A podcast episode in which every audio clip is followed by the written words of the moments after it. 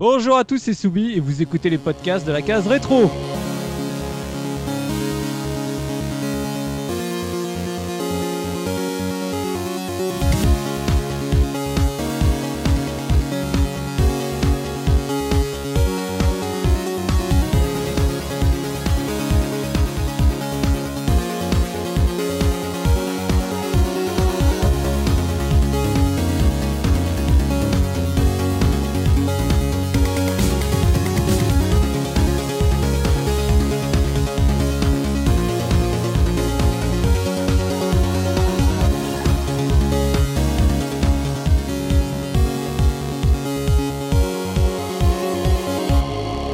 Bienvenue à tous dans ce nouvel épisode 100% rétro gaming concocté par la rédaction de la case rétro.fr. Et pour m'accompagner aujourd'hui, je suis avec le fragant et sémillant Gerfo. Salut tout le monde. Et nous avons notre dessinateur de l'extrême, Biscotte. Bonjour à tous. Et euh, nous avons également notre Ordinosaurus Rex d'amour, Tosmo. Salut. Et enfin, bah, pour terminer, notre hoster favori, mais qui sera pas hoster ce soir, Enfalmir. Salut tout le monde. Et donc, bah, Aujourd'hui, on va parler bah, d'une série, on va dire, euh, emblématique, puisqu'on va parler des Tony Hawk Skateboarding pour le, premier, puis après, on l'appelait Tony Hawk's euh, Pro Skater, euh, même en Europe. Donc, série développée par Neversoft, sur, en tout cas sur PlayStation 1, et qui a été éditée par Activision, qui est sortie chez nous en septembre 1999, juste avant l'an 2000, et qui a été portée bah, à l'époque sur Nintendo 64, Dreamcast, Game Boy Color, et surtout la mythique Engage donc ah euh, je pense euh, dont tout le monde se souvient et c'est pour dire à quel point le jeu a dû être emblématique parce que pour avoir son portage Engage, bah, il fallait vraiment que ce soit un jeu emblématique. Et chose étonnante, et ben à chaque fois pour chaque portage c'est un développeur différent qui s'en est occupé donc euh, c'est assez rigolo. Je vous invite à aller voir la liste des différents développeurs, vous allez vous marrer. Mais bon après faut pas se leurrer parce qu'on a dit euh, série euh, notamment connue et très appréciée de la génération PlayStation 1 et j'ai dit emblématique tout à l'heure mais je pense que vu les retours qu'on commence à avoir sur le 5 en tout cas même plus que maintenant euh, vu qu'il est sorti je pense que le emblématique a définitivement disparu de, de cette série. Mais bon aujourd'hui on va surtout parler des trois premiers épisodes. Donc, euh, pour faire, on va faire un petit package de groupe. Et donc, bah, mes chroniqueurs vont avoir la lourde tâche ce soir, bah, on va dire, de me faire apprécier le jeu. Pourquoi? Bah, Parce que je sais pas si vous vous rappelez d'un petit bonus stage qu'on avait fait, et notamment le questionnaire de Bernard Pixel. Et j'avais évoqué, bah, dans la série que tout le monde adore et que je ne peux absolument pas piffrer, et ben j'avais parlé de la série Tony Hawk. Parce qu'il faut savoir que les jeux de skate sont, euh, je pense, le seul genre de jeu au monde que je n'aime pas et que je ne joue pas. Je joue à tout, à vraiment à tout, même les trucs que vous préférez même pas savoir euh, qu'ils existent. Mais les jeux de skate, non, c'est pas possible. Donc voilà, bah les gars, vous allez devoir me montrer et surtout essayer de me convaincre bah, à quel point j'ai tort de pas avoir joué euh, à Tony Hawk euh, à l'époque, parce que bon, maintenant je pense que j'ai j'ai raison, en tout cas de pas y jouer. Et donc bah voilà, je sais pas d'où ça vient, si c'est un traumatisme d'enfance ou autre, mais j'en profite justement bah, pour dire euh, quelle a été votre toute première rencontre avec la série. Et donc je vais commencer par toi, Biscotte. Eh ben, en fait, je l'ai découvert par hasard euh, euh, via euh, le CD de démo de PlayStation Magazine. Mhm. Euh, je connaissais pas du tout le jeu, je, je suis pas trop fan des, des jeux de sport en général. Et bah, comme j'aimais bien essayer un peu tous les jeux qu'il y avait sur le CD, bah, j'ai essayé celui-là. Et bah, j'ai tout de suite accroché. j'ai trouvé pourtant il n'y avait pas, il y avait pas grand-chose. hein, il y avait juste un, euh, c'était un niveau avec euh, bah, deux minutes pour, pour le découvrir. Oui. Et il y avait quand même un mode euh, multijoueur euh, dans la démo. Et j'avais un pote qui était euh, fan de skate. Donc euh, je lui ai dit, bah, passe chez moi pour euh, qu'on essaye à deux. Et on l'a tout de suite, euh, tout de suite accroché. Donc bah, j'étais pas, euh, j'étais pas très riche à l'époque. J'étais étudiant, donc j'ai pas Donc pu t'es resté sur la suite. démo pendant des années. Eh bah, pas pendant des années, mais pendant, pendant quelques, quelques mois, on se faisait Oh des, des soirées jusqu'à jusqu'à tard, euh, tard le soir, juste sur ce niveau, Oh. à, à se faire des, des parties euh, de deux minutes. Et puis bah, après, j'ai pu, j'ai pu me l'acheter, et, et là, ça a été. euh, La découverte absolue. voilà, la galette est restée très très très longtemps dans, dans Donc la sur, console. sur P- PS1 donc. Sur PS1, oui, j'ai oublié de préciser, pardon. Ouais.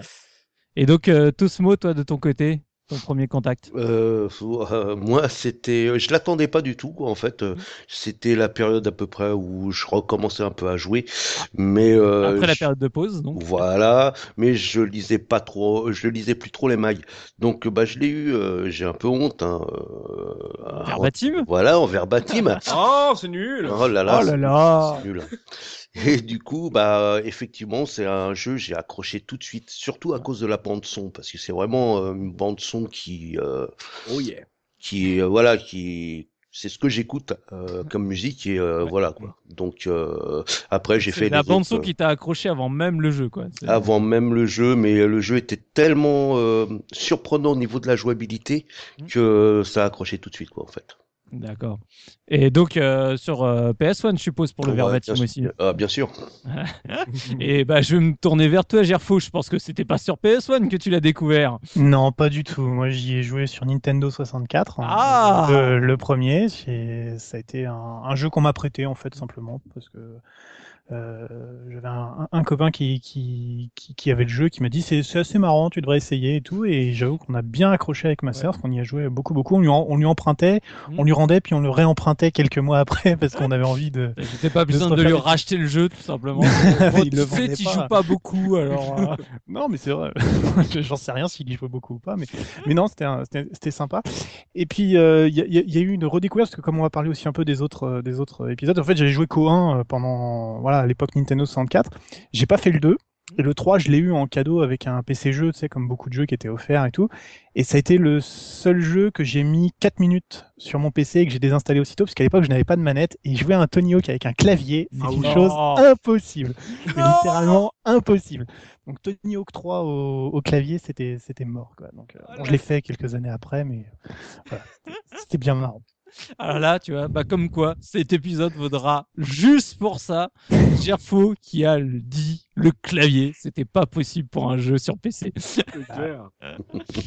Donc, euh, en Fanmire, toi, ton premier contact avec euh, ce Tony Hawk. Euh, moi, premier contact, sûrement sur PlayStation. Je pense que j'étais le pote de Biscotte, puisque c'était également sur la démo, euh, et qui a duré très longtemps, euh, même très longtemps, parce que je pense que la démo, euh, au moment où la, démo est sortie, en plus on le verra sur la, la revue de presse, le, le jeu était un peu sorti de nulle part. Alors, on connaissait Tony Hawk, mais c'était pas un jeu qui était attendu, et je pense qu'en fait j'ai j'ai stalké la démo du 1 jusqu'à la sortie du 2 l'année d'après. Donc euh, celui-là j'ai acheté toujours sur PlayStation, euh, puis le 3 est sur PS2 cette fois-ci, pas sur PS1 et c'est euh, un jeu que voilà qui c'était un gros coup de cœur pour euh, mon frère et moi parce que on était justement un peu comme Tosmo euh, dans ce style de musique, ce style vestimentaire donc c'était un truc qui nous qui nous parlait pas mal et découverte totale sur sur une petite démo PlayStation quoi.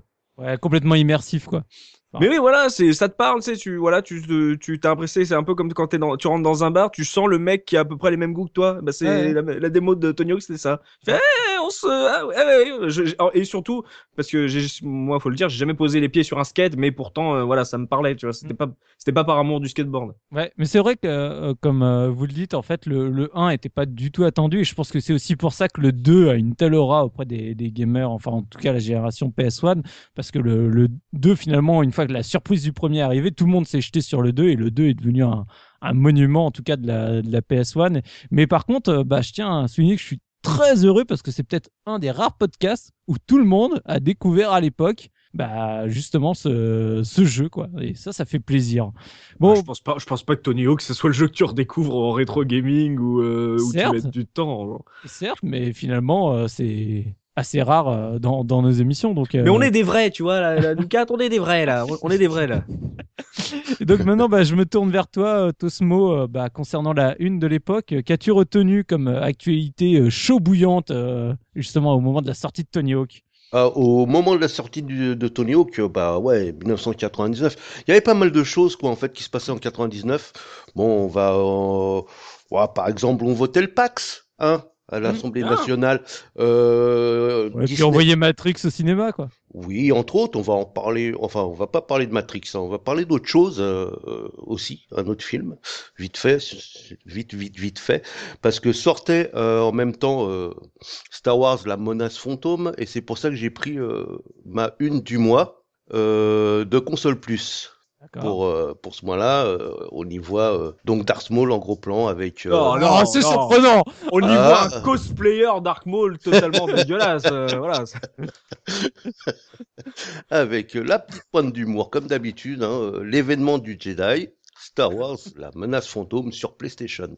Alors, qu'est-ce qui se passait euh, à ce moment-là? Bah, on présentait la PlayStation 2. Euh, Il y avait aussi euh, un petit, une petite preview, une petite euh, preview de la nouvelle console portable de Nintendo, donc la 32 bits, qui est la GBA, Ouais. euh, qui devait sortir un peu plus tard. Qu'au final, c'est quasiment qu'une Super Nintendo, donc. Voilà. Euh, on avait aussi ce mois-ci, on avait aussi la sortie de la Dreamcast euh, en, en France.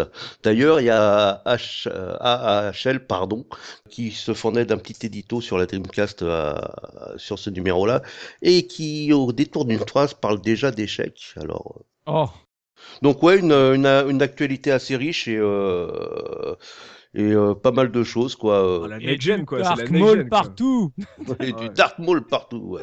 Ah bah attends, c'était le personnage du film, quoi. Je veux dire, heureusement qu'il était là, parce que sinon... Non, mais la, la- la couverture de Tosmo est dégueulasse. Hein. Regardez-la sur le site, mais c'est, c'est- je sais pas d'où ils l'ont trouvé ce Dark Maul. Hein. Non, mais tu sais, Oh là là. on dirait un... En fait, c'est c'est pas un, Un montage. Euh, Non, ouais, enfin... Non, c'est un costume, c'est un truc qui est vendu pour. euh, c'est c'est un produit dérivé, c'est un gamin en Ah, fait j'ai de j'ai 12 ans qui est. de voir un modèle 3D plus encore. Oui, c'est un modèle 3D, hein, on le voit, euh, ces petits pics euh, en haut du crâne, euh, t'as la texture qui est dégueulasse et qui bave. Ils auraient pu prendre une image du film, tu vois. C'est, droit pour le. Je dirais que les cornes, elles ont été rajoutées par-dessus. Mais Ah, oui, c'est moche. Ah là là. Mais au moins, ça rappelle que Tony Hawk s'est sorti au moment, dans une période de transition euh, de, de plateforme, hein, et que justement, euh, pour euh, nous, on l'a connu sur PS1, ce- pour la plupart, mais euh, c'est euh, quand tu, on te, on te vend la Dreamcast, on te vend euh, la PlayStation 2, euh, dire pour y jouer sur PlayStation et N64, euh, c'est parce que c'était vraiment un, un jeu de fin de gêne, hein, finalement. Ah, fin de gêne, euh, je pense que tu. Ah, si. la- malheureux... Non, parce que la, la Dreamcast a un peu biaisé finalement quand Oui. on, la- on va dire cette gêne. Euh, pour être franc, la, la PS2, tu as eu encore un peu de temps avant qu'elle sorte. Enfin, moi, j'ai du mal à le considérer comme un fin de gêne. Pour moi, il est en- au milieu de vie de la, de la console. Quoi. Mais bon, on s'écarte un peu du débat. Retournons. Parce que là, je vais me tourner vers Gerfo-. Et bon, bah, on va retourner la boîte. Euh, Dis-nous euh, justement quel est le pitch de, de Tony Hawk. Et je pense que ça va être absolument extraordinaire. Il va nous faire rêver. C'est- compliqué de dire la boîte parce qu'en fait, le jeu est sorti sur tellement de supports différents et avec des slogans différents. Alors, il y a des choses qui se retrouvent, mais ce ne sont pas les mêmes slogans qu'on retrouve sur les boîtes. Alors, je vous ai quand même gardé la crème Ah, mais il y en a qu'une, la vraie, c'est la PlayStation. oui, ah bah ça après ça, ça peut se discuter. Mais je vous ai sorti la crème de la crème, la version européenne sur Nintendo 64. Ah, Comme ça, bah en plus, ça va vous permettre de bien l'enterrer parce que je pense qu'elle est, elle est parfaite et d'un jaune pisse absolument magnifique l'arrière. Donc le slogan, c'est visez haut, visez fort. Et attention, la phrase quand même qui te vend bien le truc, vous allez voir, c'est tout à fait en rapport avec le skate. Faites en sorte de grimper vers le succès en accomplissant des tricks suicidaires dans des compétitions brutales pour devenir le champion du skate le mieux classé. Ah, mais c'est Carmageddon X. euh, voilà, euh, c'est voilà, des, des- tricks suicidaires dans des compétitions brutales. Moi, ça me, enfin, c'est exactement ce à quoi je pense quand je pense au skate, c'est sûr. C'est, euh, je pense à des gars qui se tapent sur la gueule. Enfin voilà. Donc voilà, en gros, c'est euh, d'une console à l'autre, c'est, on reste toujours sur les, les- les petits slogans rapides, encore plus fort, toujours plus haut. voilà, euh, sur la Dreamcast, par exemple, voilà, nouveau trick, euh, nouveau nouveau pro, nouveau skatepark. Bon là, c'est pour Tony Hawk 2. Mais voilà, grosso modo, c'est euh, toujours plus fort, toujours plus vite. euh, euh, dans l'image un peu qu'on peut se représenter du skate à l'époque, qui était quand même un des loisirs cool de la fin des années 90. Même si ça existait bien avant, me faites pas dire ce que j'ai oui, pas oui, dit. La culture skate ne, ne se résume pas à euh, Tony Hawk Pro Skater sur console. Mais voilà, c'était typiquement le, dans le, le trip marketing du, du moment. Mais- Mais on va avoir l'occasion d'en parler. Et tu vois, je suis surpris de ne pas avoir eu une, euh, une quatrième de couverture avec euh, plus de 350 tricks, euh, tu sais, enfin, le, la surenchère de chiffres comme ils adoraient les faire, et surtout que c'est vraiment un jeu qui s'y prête, quoi. Tu peux dire. 2500 animations, On, motion euh, capture et tout. 250 figures, euh, Non, le- les il- scores. euh. Non, non, le seul chiffre qui revient souvent, c'est le nombre de skaters. C'est 8, euh, 10, 12 en fonction des versions, parce qu'il y en a eu un peu plus dans, les, dans le 2 et dans le 3. 3. Mais c'est vrai qu'à côté de ça, il n'y a pas trop de surenchère. C'est plus sur les slogans et sur le côté rapide et cool du, truc. quoi. C'est pas dans le chiffre. Le, trop de chiffres, ça, ça dénature le propos euh, mm. sympathique du jeu que je pense que les équipes marketing voulaient, euh, voulaient donner euh, à la ben, licence. On va découvrir tout ça bah, justement avec le gros du débat tout de suite après.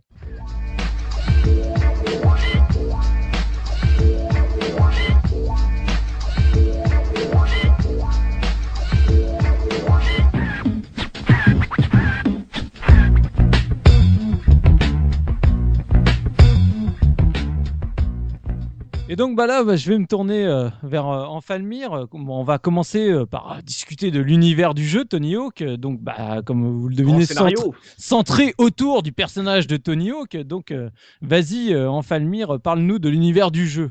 Décris-le-nous un peu. Ouais, déjà, en rappelons quand même que c'est pas le, le, premier jeu de skateboard qui a vu le jour, même si c'est celui qu'on retient le plus, c'est le plus emblématique, mais c'est vraiment Tout le monde se rappelle des California Games avec euh, le half-pipe et que euh, t'arrivais jamais à faire une figure sans te casser la gueule. Non, non mais California Games, voilà, c'était un jeu qui j'ai jamais compris, euh, j'ai jamais réussi à y jouer, mais t'avais même 720 degrés en arcade en 86 sur Atari. Ouais, donc, tout à fait. par Atari. Donc, il était pas mal en plus hein, en vue ISO. ouais. pour ceux qui aiment bien. oh. Il était pas mal. Ouais.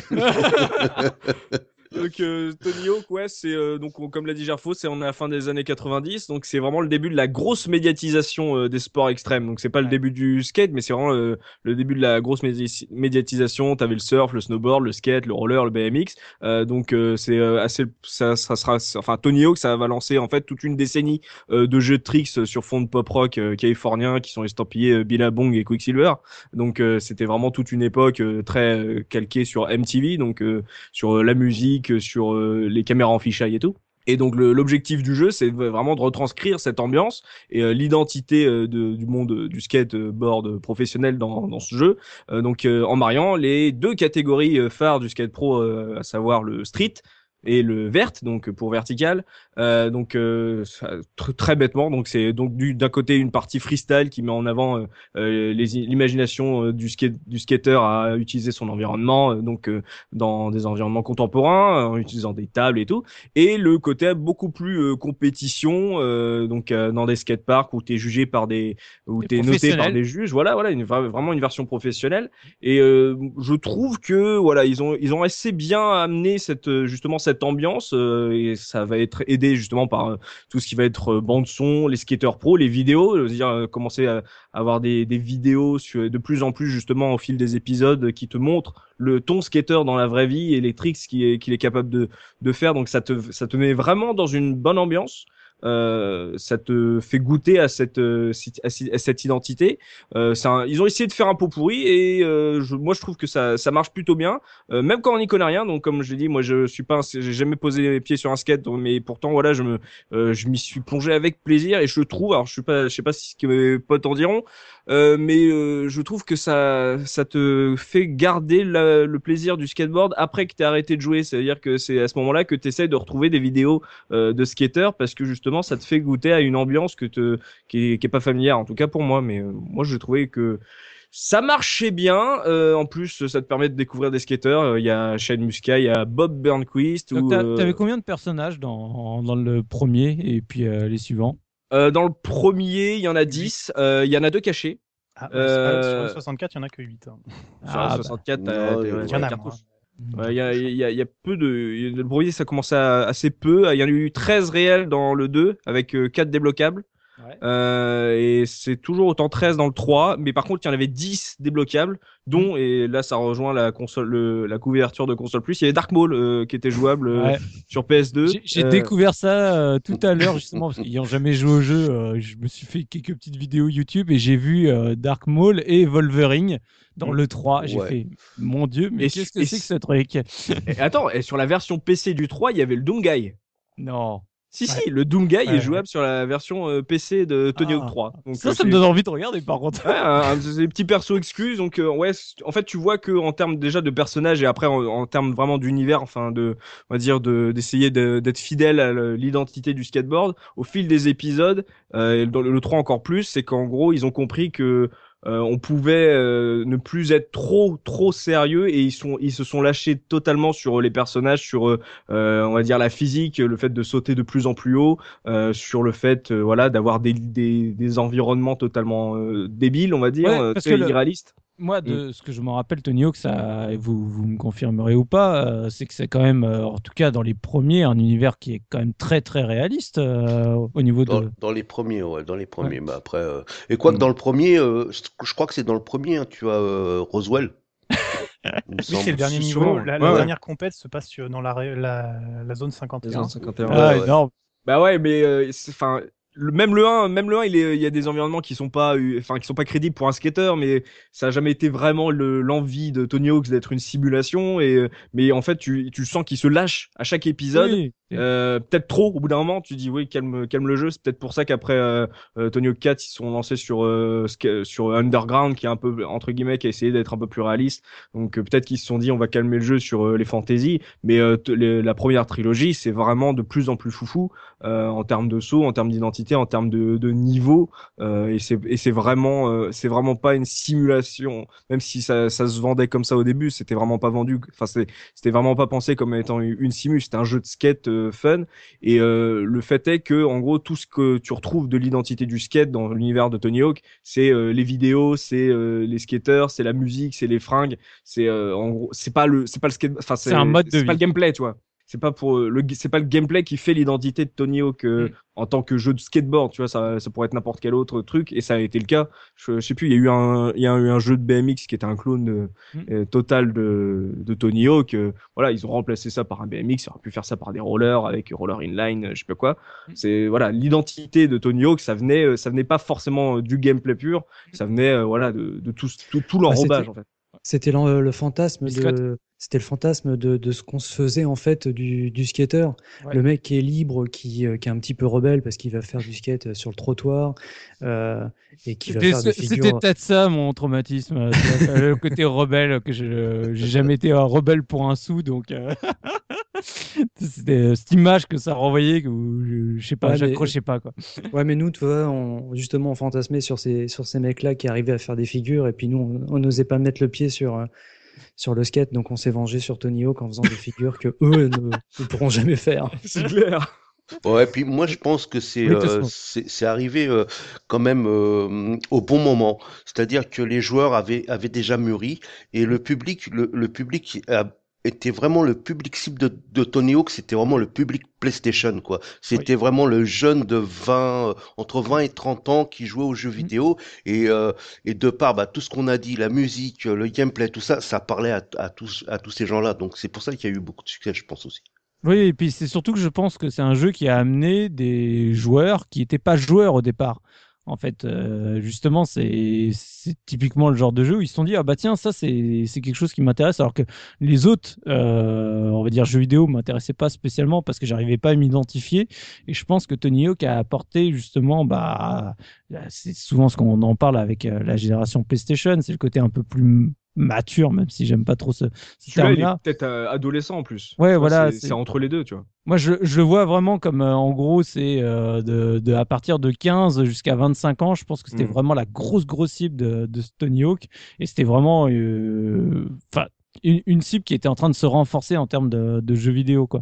Et vraiment, donc, c'est un univers qui vous a complètement happé au départ. C'est vraiment un des points forts du jeu pour vous, l'univers qui Pas, pas propose. spécialement, moi je trouve, enfin, parce que j'écoute tout ce qui vient de se dire et euh, moi j'y connais comme en face, j'y connaissais rien du tout, j'y connais pas beaucoup plus, je m'y connais pas beaucoup plus aujourd'hui, je veux dire à part avoir vu le 900 degrés de Tony Hawk. la vidéo de- Heureusement qu'il y avait les noms des skateurs parce que sinon, Voilà, c'est euh, ça. C'est- pour moi, c'est, enfin, je pense que ça, ça vient de mon rapport au jeu. Pour moi, c'est un jeu de skate, mais ça aurait pu être un jeu de, de trottinette, ça aurait été pareil en fait. Je, alors, je- il y a, il y a, c'est vrai qu'il y a une culture du skate que je respecte, qui est tout à fait euh, euh, importante et qui est, à mon avis, bien transmise dans le jeu, mais au niveau du gameplay, euh, moi, j'aime bien le, jeu pour parce que finalement c'est un jeu de scoring, donc du coup euh, le, skate c'est qu'un prétexte. Et du coup, si tu connais rien au truc, et c'est là où la grande force du jeu est forte, c'est qu'elle arrive quand même à fédérer des gens qui ne sont pas du milieu et à leur faire prendre du plaisir en, en jouant. Et moi, je suis sorti du jeu euh, après y avoir joué euh, et rejoué et rejoué et rejoué. Et euh, je me suis pas plus intéressé au, au, skate que ça. Je tenais pas sur un skateboard. J'ai fait un peu de roller quand j'étais jeune, mais j'étais nul. Bon, bah, voilà, c'est c'est pas le jeu qui a transformé. D'un seul coup, je me suis dit, je vais mettre des baggy, je vais sortir et puis je vais écouter du Avril Lavigne, quoi. C'est pas. Puis t'étais t'étais un gamer, donc tu sortais pas de toute façon. en plus, non, accessoirement, c'est accessoirement. Non, mais il faut, faut, être logique à un moment. Tu sais, les oui, gamers, euh, c'était pas les gars qui faisaient du skate parce que bah, pour faire du skate, fallait aller dehors, donc tu jouais pas à la console.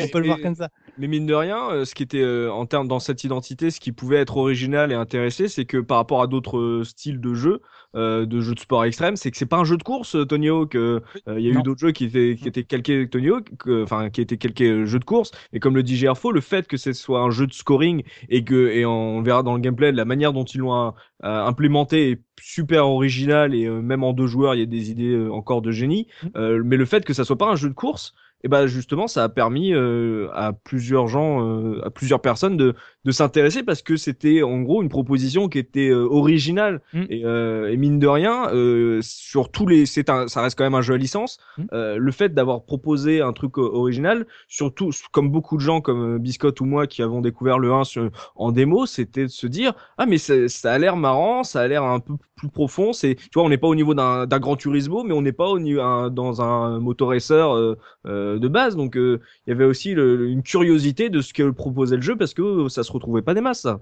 Ouais, bah justement, bah on va en profiter puisqu'on commence déjà un peu à dériver euh, sur le gameplay. Donc voyons voir pourquoi il était si original à l'époque. Donc là, cette fois-ci, je me tourne vers Biscotte. Donc, décris-nous un peu le, gameplay de Tony Hawk. Bah, déjà, il était très très facile à prendre en main. Et une, une, idée qui était plutôt bonne, je trouve, c'est que le skater avançait tout seul. Il n'y avait pas besoin d'appuyer sur des touches pour avancer. Ouais. Et euh, bah, une fois qu'il avançait, on avait euh, tout un panel, bah, toutes les touches nous servaient à faire des, des figures. Donc bah, sur PlayStation, la croix nous permettait de, de sauter euh, en haut d'une rampe. Et après, on avait euh, trois, trois touches pour exécuter des, des figures mm. et euh, on faisait n'importe quoi et ça, ça, fonctionnait un peu comme dans un, dans un, dans un jeu de basket. Normalement, non. En général, quand je fais n'importe quoi, j'étais plus en train de ramasser tes dents euh, au sol que. ouais, mais comme on était dans un, dans un jeu très arcade, mm. et ben en fait, euh, les... on tombait rarement mm. et on se faisait pas mal. Et les, les, chutes n'étaient pas super pénalisantes. On, on, se remettait tout de suite sur le skate et il repartait il repartait tout de suite. Donc ça, c'était euh, c'était une force du jeu, c'était que bah, c'était fluide. On, on s'arrêtait pas pendant pendant trois heures et on commençait à rentrer des, des figures. Tu, tu veux, euh, Biscotte, tu veux dire que à Tony Hawk, tu jouais euh, comme les mecs qui savent pas jouer un jeu de combat, t'appuies sur tous les boutons et puis euh, t'espères que ça passe Mais ça passe. Moi, enfin, moi j'ai comme ça au début. Hein. C'est, Mais c'est, c'est vrai que ça passe. Hein. C'est, là où tu regrettes de plus avoir ton clavier, parce qu'au clavier, tu fais un grand coup de main, tu sais, qui traverse tout le clavier. Je suis sûr que ça mais non, mais non, justement, justement. Mais bon, faut, faut, pas que j'en parle maintenant, mais c'est, c'est justement pas le cas. C'est les manettes, ça marchait bien parce que avais une bonne dispersion des fonctionnalités. C'est-à-dire, enfin, moi, j'ai joué sur la Nintendo 64, mais c'était les boutons C qui servaient à faire les figures et le stick qui te dirigeait. Mais au clavier, c'était pas du tout pareil parce que les flèches te servaient autant à te diriger qu'à rentrer des figures. Donc, du coup, c'était, ah. enfin, il y avait un mélange de pavés numériques, de flèches et de touches du clavier. C'était le bordel, ce, cette config de base, et même en, en, essayant de changer, c'était pourri. Bon, revenons au, gameplay pur et dur. Comment ça se déroulait justement une séquence de, jeu une partie, euh, une partie se déroulait en fait, on avait une série d'objectifs à remplir pour pour euh, passer, euh, pour changer de niveau. Et euh, les objectifs, ils étaient assez variés. Donc, dans, le, dans les niveaux étaient cachés des lettres qui formaient le mosquette. Oh, original, il y avait, il y avait différents scores à atteindre. Il y avait une VHS. alors une VHS, c'est en fait l'ancêtre du DVD. Oui, précise pour les jeunes qui nous écoutent et qui ne savent pas ce que c'est qu'une VHS. Et il y avait en fait. Euh, avec un magnétoscope. ça. pour chaque niveau, il y avait des objectifs précis, renverser des bidons, euh, casser des caisses. Et euh, c'est différent. En fait, tout était, euh, tout était dispersé dans le niveau et on l'abordait comme on voulait. En fait, on n'était pas obligé de faire tous les objectifs d'un coup. On pouvait se concentrer sur les high scores ou ce genre de choses. Et bah, ça permettait d'aborder euh, le, le, niveau euh, vraiment de manière différente euh, à chaque fois, d'essayer de, de, faire des combos, donc des enchaînements de, de tricks. Mmh. Alors à partir du 2, on a, ils ont introduit le, le manual, c'est-à-dire en fait, une fois qu'on était retombé sur le sol, on pouvait enchaîner avec un combo qui mettait le skate sur deux roues Mmh. et comme ça atteindre en fait un, un, autre, un autre spot et enchaîner avec une, une autre figure. Et euh, ben, en fait, c'était euh, c'était un enchaînement, essayer de faire le plus grand combo possible. Et c'était assez, euh, bah, comme je disais, fluide et assez simple à prendre, à prendre en main. Donc, donc en fait, tu étais dans une arène, on va dire, cloisonnée, mais où tu avais tous les éléments qui étaient mis à disposition dès le départ.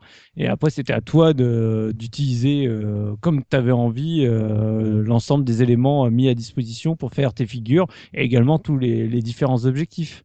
Voilà, et dans le 2, ils ont, euh, ils ont mis en fait des, euh, euh, des, éléments avec lesquels tu interagissais pour agrandir la zone de jeu, le fameux, le fameux hangar où tu, tu, pouvais passer dans la zone d'à côté en pétant les fenêtres. Et après quand tu faisais un grind sur l'hélicoptère ça t'ouvrait encore une autre zone. Ouais. et de l'autre côté quand tu faisais un grind sur une hélice ça t'ouvrait encore une plus grande zone. Sur une hélice.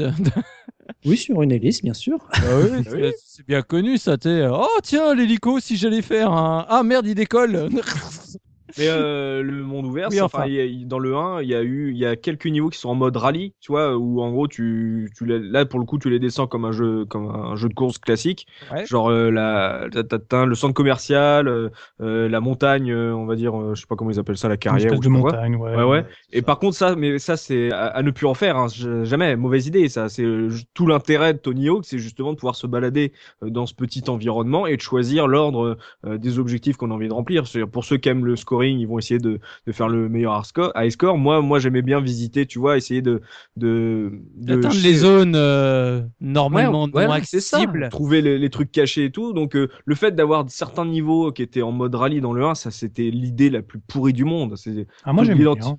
Oh, mais ça sert à rien. C'est, oh non, non, non, non, non, c'est nul. c'est on a- on a déjà-. Bah oui, mais on a que en plus on a que deux minutes euh, pour euh, pour faire le plus de trucs possible euh, avant la avant la fin du niveau. Donc ne, ne nous mettez pas un, un truc qui se fait d'une traite. Justement, c'est pas le propos, c'est pas le propos de Tony Hawk de faire ça. je suis Je sais Justement, pas, voilà. c'est- Oh, un autre genre de faux. défi, ça amène, ça amène de la variété parce que j'ai- j'aime beaucoup les, les, le- les, les niveaux euh, fermés avec euh, l'idée de, Les arènes, de on va les, dire. les arènes, oui, voilà, exactement. C'est le, le premier niveau, j'y ai passé, mais vraiment beaucoup, beaucoup de temps. Je l'adorais, je, il était très simple et très. En fait, ils n'avaient pas besoin de sortir autre chose que la démo, quoi, parce que tout le monde a Oui, été ça. marqué Mais par c'est- ce premier niveau. Mais, mais c'est c'est vrai, mais en même temps, c'est souvent le cas des premiers niveaux. Tu mets le plus d'énergie pas- dedans parce que c'est le- c'est le- l'image de ton jeu, quoi. Mais euh, la démo, c'était peut-être pas le, le niveau du pas le premier niveau, Ah, ouais, c'était pas le premier niveau. Le quatrième ou le cinquième, je crois. Pour moi alors. Enfin, en, en tout cas, les, les niveaux, en, on va dire, euh, voilà, en arène étaient, étaient très sympas, mais les descentes, c'était un autre genre de défi parce que ça voulait dire que si tu, si tu voulais faire la, la bonne descente euh, parfaite, bah, il fallait, il fallait enchaîner plusieurs choses à la suite sans possibilité de revenir en arrière, euh, notamment pour les, les accès à certains secrets qui pouvaient être un peu compliqués, qui nécessitaient d'enchaîner deux ou trois euh, euh, sauts ou deux ou trois euh, bo- bons grinds comme il fallait. Euh, moi, je sais pas, je trouve que ça amenait de la variété, c'est-à-dire, c'était peut-être moins bien parce que tu, voilà, tu, tu avais, moins le côté libre, mais, mais ça amenait un autre genre de défi. et C'est de la richesse pour le gameplay, donc je trouve ça plutôt bien. C'est peut-être un peu plus faible, mais, mais c'est varié. Ouais. Donc moi je, moi, je trouve ça cool. Donc euh, là, parce que j'aimerais plus aussi parler euh, des, des modes de jeu, parce qu'on est en pleine période euh, justement post-Gran Turismo et compagnie. Quels sont un peu les différents modes de jeu qu'il y avait? Parce que je suppose qu'il n'y avait pas juste fait mémuse dans une arène. que- que- Qu'est-ce que le jeu proposait? Alors, bah, dans le premier, il y avait la, session libre où on pouvait se balader sans, temps. Il y avait le mode, donc, ce qu'ils appelaient le mode carrière où il y avait les objectifs. Mais il y avait surtout le mode multi avec euh, des, euh, des mini-jeux, j'appelle ça des mini-jeux, en, écran splitté Mhm. pour la version, euh, la version euh, PlayStation.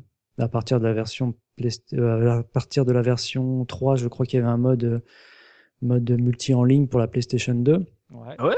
Je crois, hein, je, Oui, oui, je oui, crois, je l'ai- je crois que c'est ça. hein. Je l'ai vu sur l'écran titre, euh, en tout cas sur YouTube. euh, Il y avait écrit euh, Ah, Network. j'ai jamais euh, testé. Bah, tu sais, sur, sur PS2, euh, en fait, ceux qui ont joué euh, en ligne, je pense qu'ils se comptaient sur les doigts d'une main, hein, Ouais, malheureusement. ouais, mais euh, j'avais joué à Pro Evolution euh, PS2 sur euh, en ligne et tout, et j'étais assez euh, bluffé que ça marche. Et j'ai- sur le coup, j'ai pas pensé à relancer euh, Tony Hawk. Ah, je suis déçu. Et donc, dans les différents modes multi euh, du, du premier et du deuxième, en fait, on retrouvait euh, le mode graffiti Donc, Ah oui. faire, euh, Le mode graffiti. C'est le Oui, en meilleur fait- mode du monde. Quoi. Ah non, c'était le mode cool. horse, mais je reviendrai tout de suite après.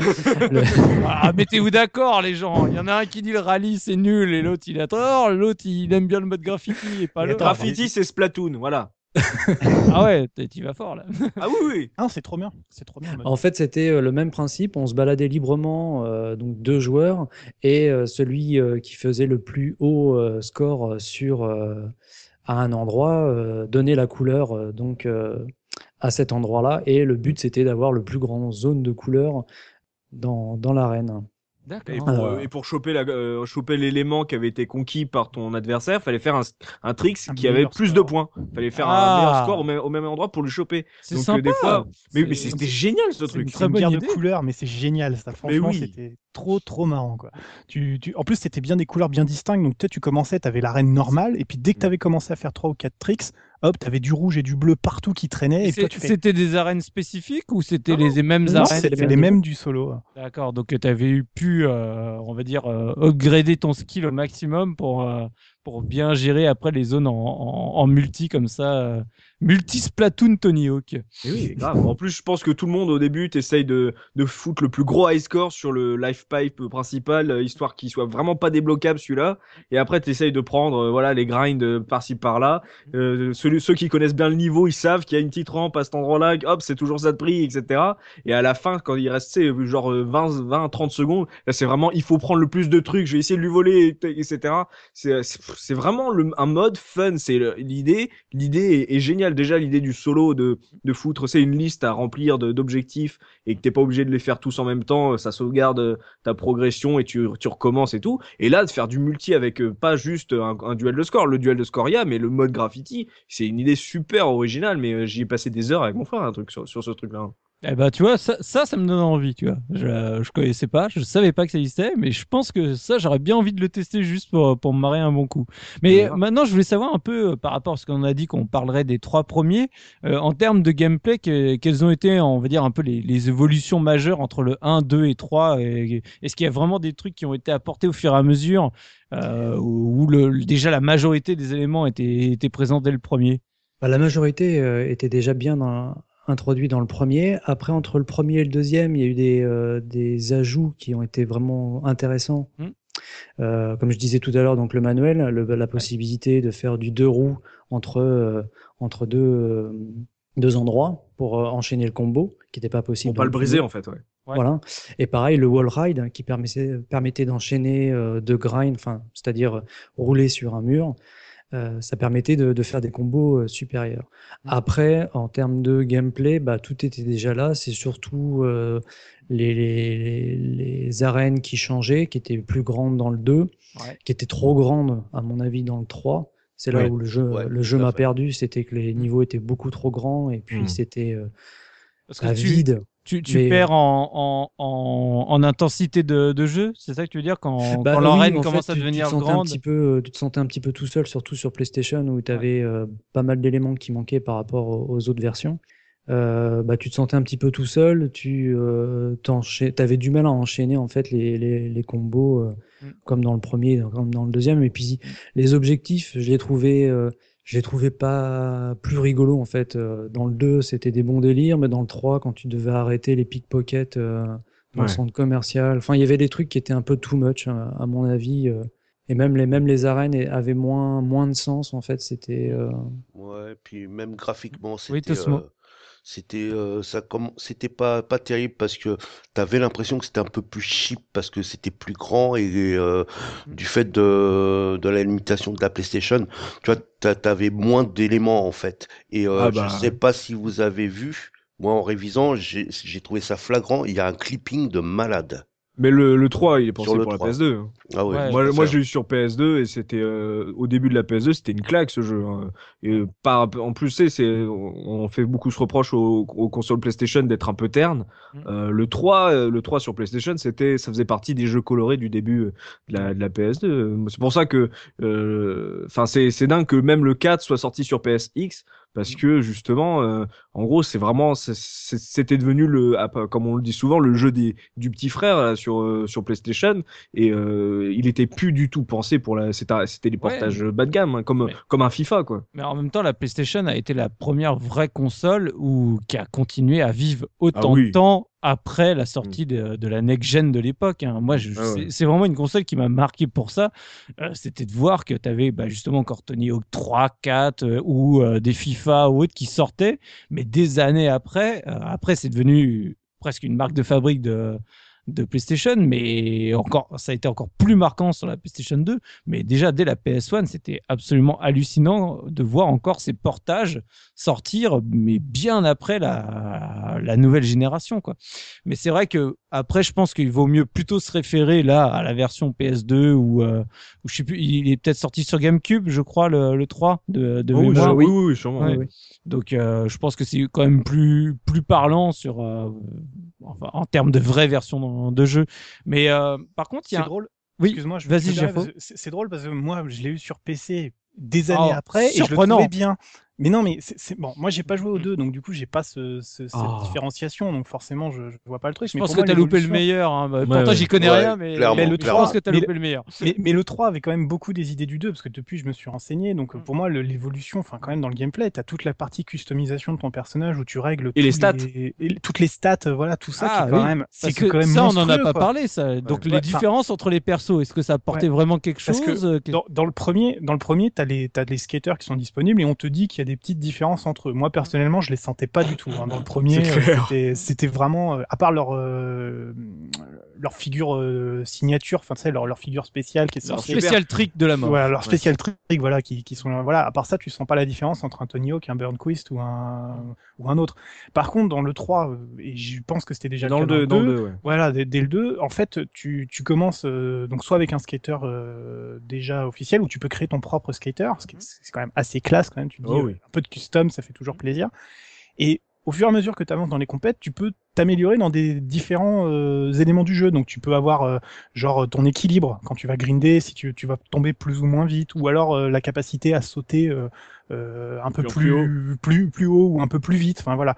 Et, là tu sens vraiment la différence. Au début, tu as du mal à passer Oui, certains tricks où tu sens que c'est un peu léger pour faire les trucs, et à la fin tu peux placer des figures de folie euh, avec une meilleure marge d'erreur, quoi, où tu sais que tu te plantes mais tu peux rattraper le coup, quoi.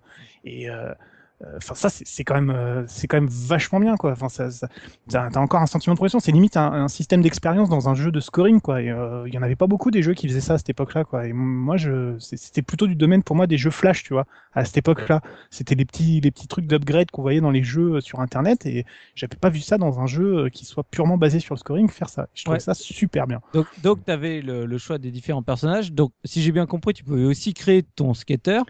Ouais. Dans le Et- 2 et le 3. Ouais. Ouais. Et alors là, justement, moi j'ai été curieux quand j'ai vu l'écran euh, titre du, du 2, euh, et j'aimerais bien que vous me donniez une info. C'est il n'y avait pas un parc editor, donc est-ce que tu Et pou- si. Oui, Est-ce que tout tu- à fait. Et donc, c'est-à-dire, c'est bien ce que je comprends, c'est que tu pouvais créer ta propre arène Ouais. de jeu. Oui, mais, mais, mais, enfin, ça après, on verra. euh, Genre, lever la main dans l'assemblée, euh, l'éditeur de skatepark. Alors, déjà que c'est assez dur de remplir tous les défis dans les niveaux, je vais pas m'embêter à me faire un skatepark, moi. euh. Donc, peut-être, moi, j'ai, je l'ai jamais ouvert, le, le- l'éditeur, moi. Bah, moi, j'ai regardé, j'ai fait, oh, ok, d'accord. Et j'ai reclamé quoi, en fait. Tu, tu sais, moi, ça me rappelle, ça me rappelle un jeu euh, qu'il y avait sur, euh, sur NES qui s'appelait Excite Bike. Je sais pas si vous avez connu. Oui, oui. Oui. Et Quand il y avait un éditeur. Non, non, mais tout le monde n'a pas joué à Excite Bike, excuse-moi. hein, euh, voilà.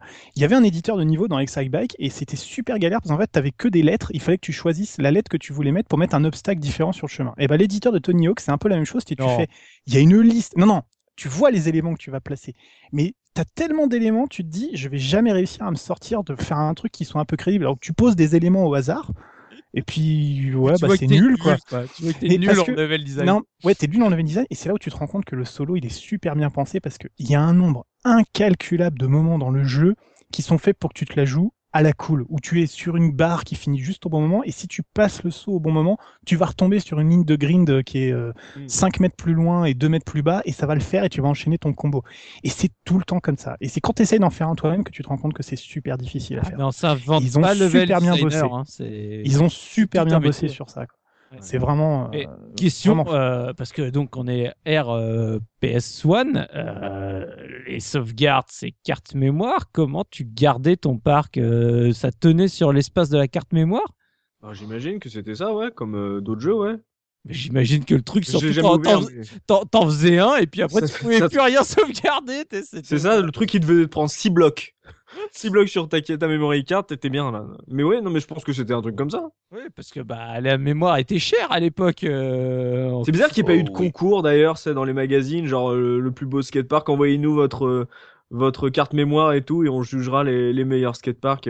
c'est bizarre qu'il n'y ait pas eu ça dans le 2 alors qu'il a eu un succès de ouf. Ouais. Bah non, mais c'est parce que vraiment ça m'a surpris quand j'ai vu qu'il y avait Parc euh, Editor ou je sais plus comment ils l'appellent. Je me suis dit tiens, euh, ça c'est c'est différent pour le coup. À l'époque, ça se voyait vraiment très peu les éditeurs de niveau sur console en plus vraiment. euh, tiens, là sur le coup, euh, je, me pose la question, on pouvait le faire à deux, le- le- le- les parcs créés? C'est faire un graffiti sur les niveaux qu'on a fabriqués? J'en ai aucune idée.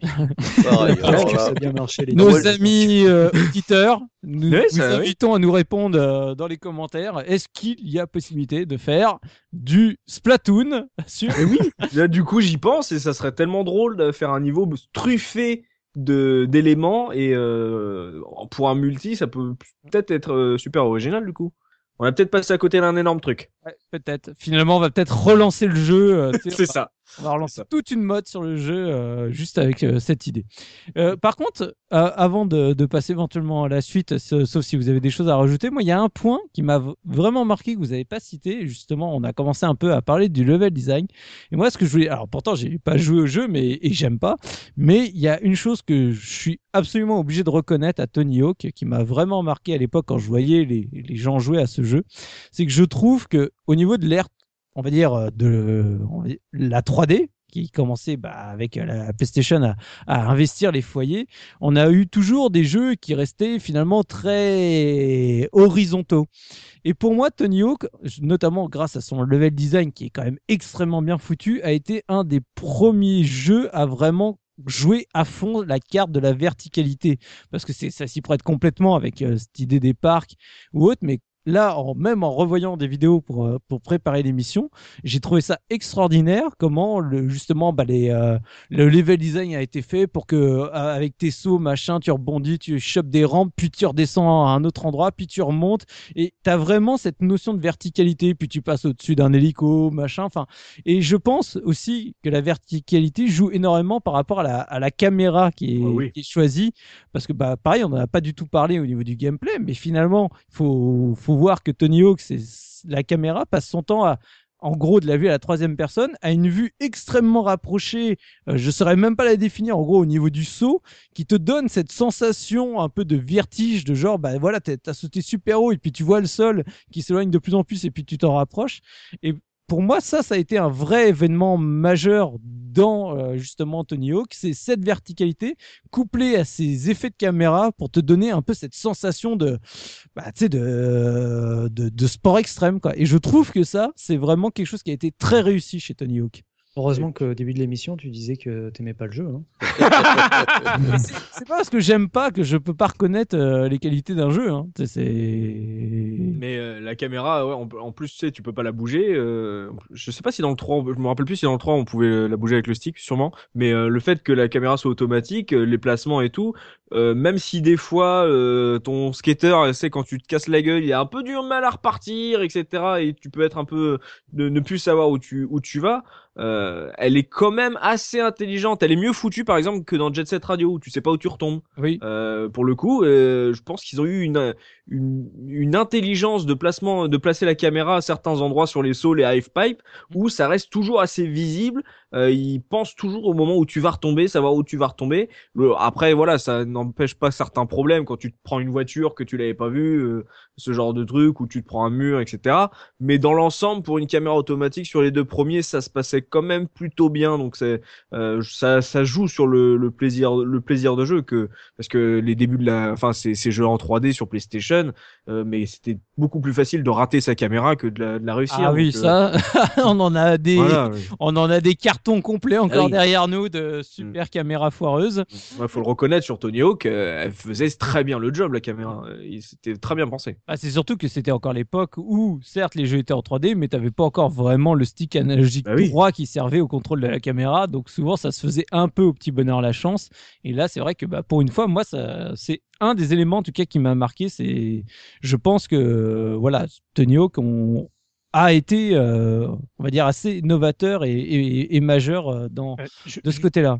Je sais pas si c'est le moment d'en parler parce que je- Bah, mais il y a, il y a quand même il y a quand même un petit point qui est important, c'est qu'au niveau du développement du jeu, ça a quand même été assez euh, épique. Euh, Je, je sais pas si vous savez comment dans quelles circonstances Neversoft a développé Tony Hawk le bah, premier, mais explique-nous, vas-y. Je, je j'ai gardé ça un petit peu pour les anecdotes, mais je pense que c'est le bon moment pour en parler. En fait, au départ, euh, la commande pour un jeu n'était pas du tout euh, un jeu de skate, c'était euh, c'était au départ un jeu. euh, Il faisait de la avec- cuisine. Avec, Bruce Willis. Non, non, non, non, non. Il voulait faire un jeu qui s'appelle Apocalypse, qui est sorti sur PlayStation et dont, à mon avis, peu de gens ont entendu parler. Euh, si, j'ai entendu C'est parler, un très mais très bon jeu.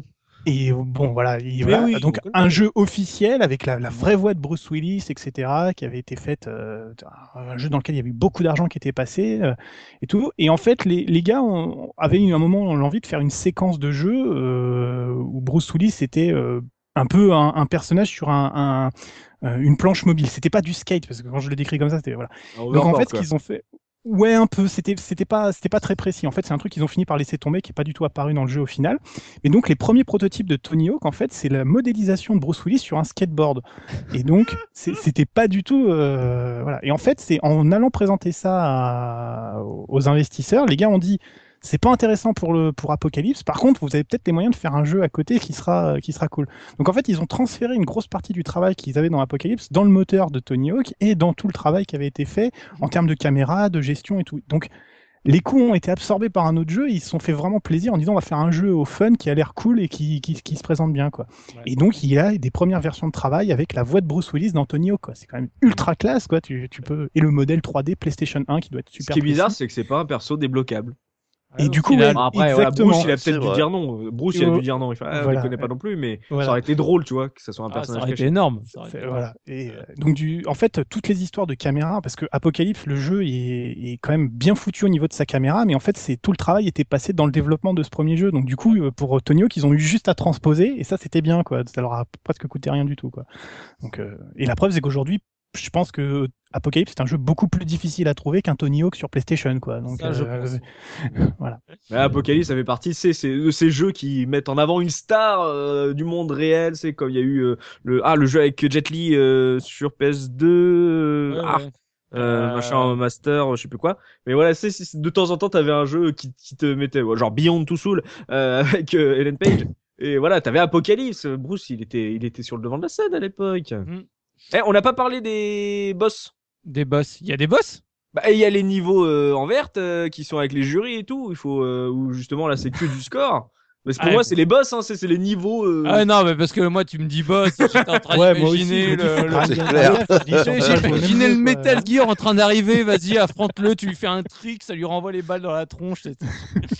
C'est- Non, mais voilà, euh, il y avait ces niveaux où fallait euh, genre sur euh, ces trois rounds, je crois, fallait faire les, les meilleurs scores possibles pour euh, débloquer. Alors moi, j'aimais pas ça. hein. Euh, moi, j'aime pas, Ah, pas le scoring. c'est- mais pas, euh, ça te faisait penser à l'école et. Et Non, oui, mais ah c'est- non, mais j'ai- j'aime pas le scoring d'Anthony Hawk, donc euh, forcément, quand il y a que ça à faire, euh, Euh, ça- ça me saoulait. pas, euh, enfin, parce que franchement, le scoring, c'est tout ce qu'il y a d'intéressant dans Tony Hawk. quoi. Oh, Enfin, les VHS, les VHS, les VHS, skate, bon, les VHS. les, les Non, mais- lettres skate, euh, C'est- grinder c'est sur euh, ce que tu veux. Voilà. C'est c'est vrai que ces sessions, elles étaient un peu traites parce qu'en fait, donc, tu avais trois, trois sessions d'une minute et en fait, il fallait que tu fasses le plus de tricks, euh, le meilleur score, entre guillemets, pour pouvoir avoir la meilleure note. Mais c'était le, le, le, le jeu était, était mal foutu parce qu'en fait, l'idée, c'était toutes tes erreurs te faisaient perdre des points, mais si tu faisais un bon truc et que tu arrêtais la session, ça, ça, ça leur allait, quoi. En Ah. fait, il fallait faire quelque chose de bien, mais pas te planter. Donc, quand, une fois que tu avais compris que si tu arrêtais la session très tôt, bah en fait, euh, genre, tu as fait un super trick enchaîné et puis ça va.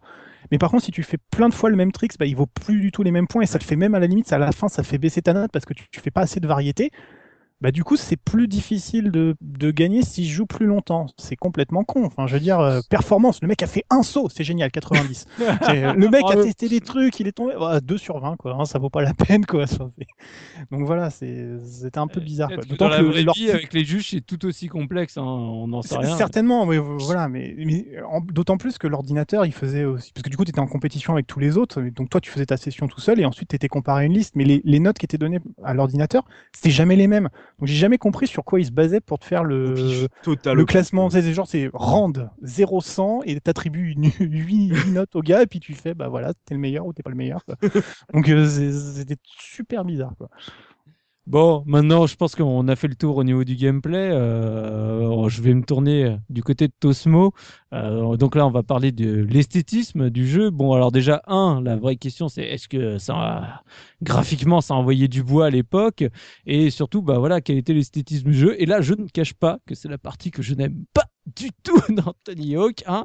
Le côté euh, très, euh, on va dire, euh, gris, marron et compagnie.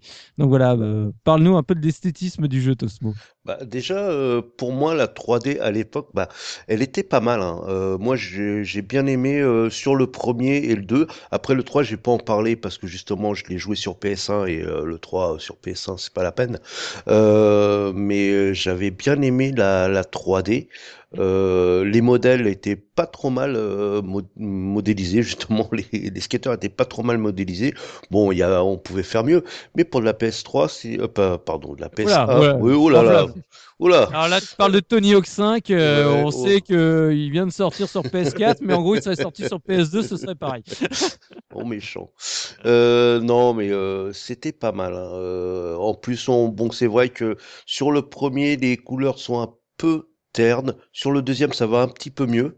Euh, c'est euh, c'est pas mal. hein. En plus, euh, ce qu'il y a, c'est que on retrouve euh, pas mal de choses hein, de euh, justement du du, du, du monde du skate qui sont pas trop mal modélisés aussi, euh, qui apparaissent, euh, qui apparaissent dans les niveaux, euh, comme par exemple, euh, tu as sur un niveau à un moment, tu as, tu as des écrans avec un, un, un vidéoclip de je sais plus qui là, euh, qui, qui est là, je sais pas si sur le 1 ou le 2, et c'est pas mal fait quoi, ça, ça, ça, ça met l'ambiance euh, assez, ça met une ambiance assez sympa quoi sur le, sur le jeu.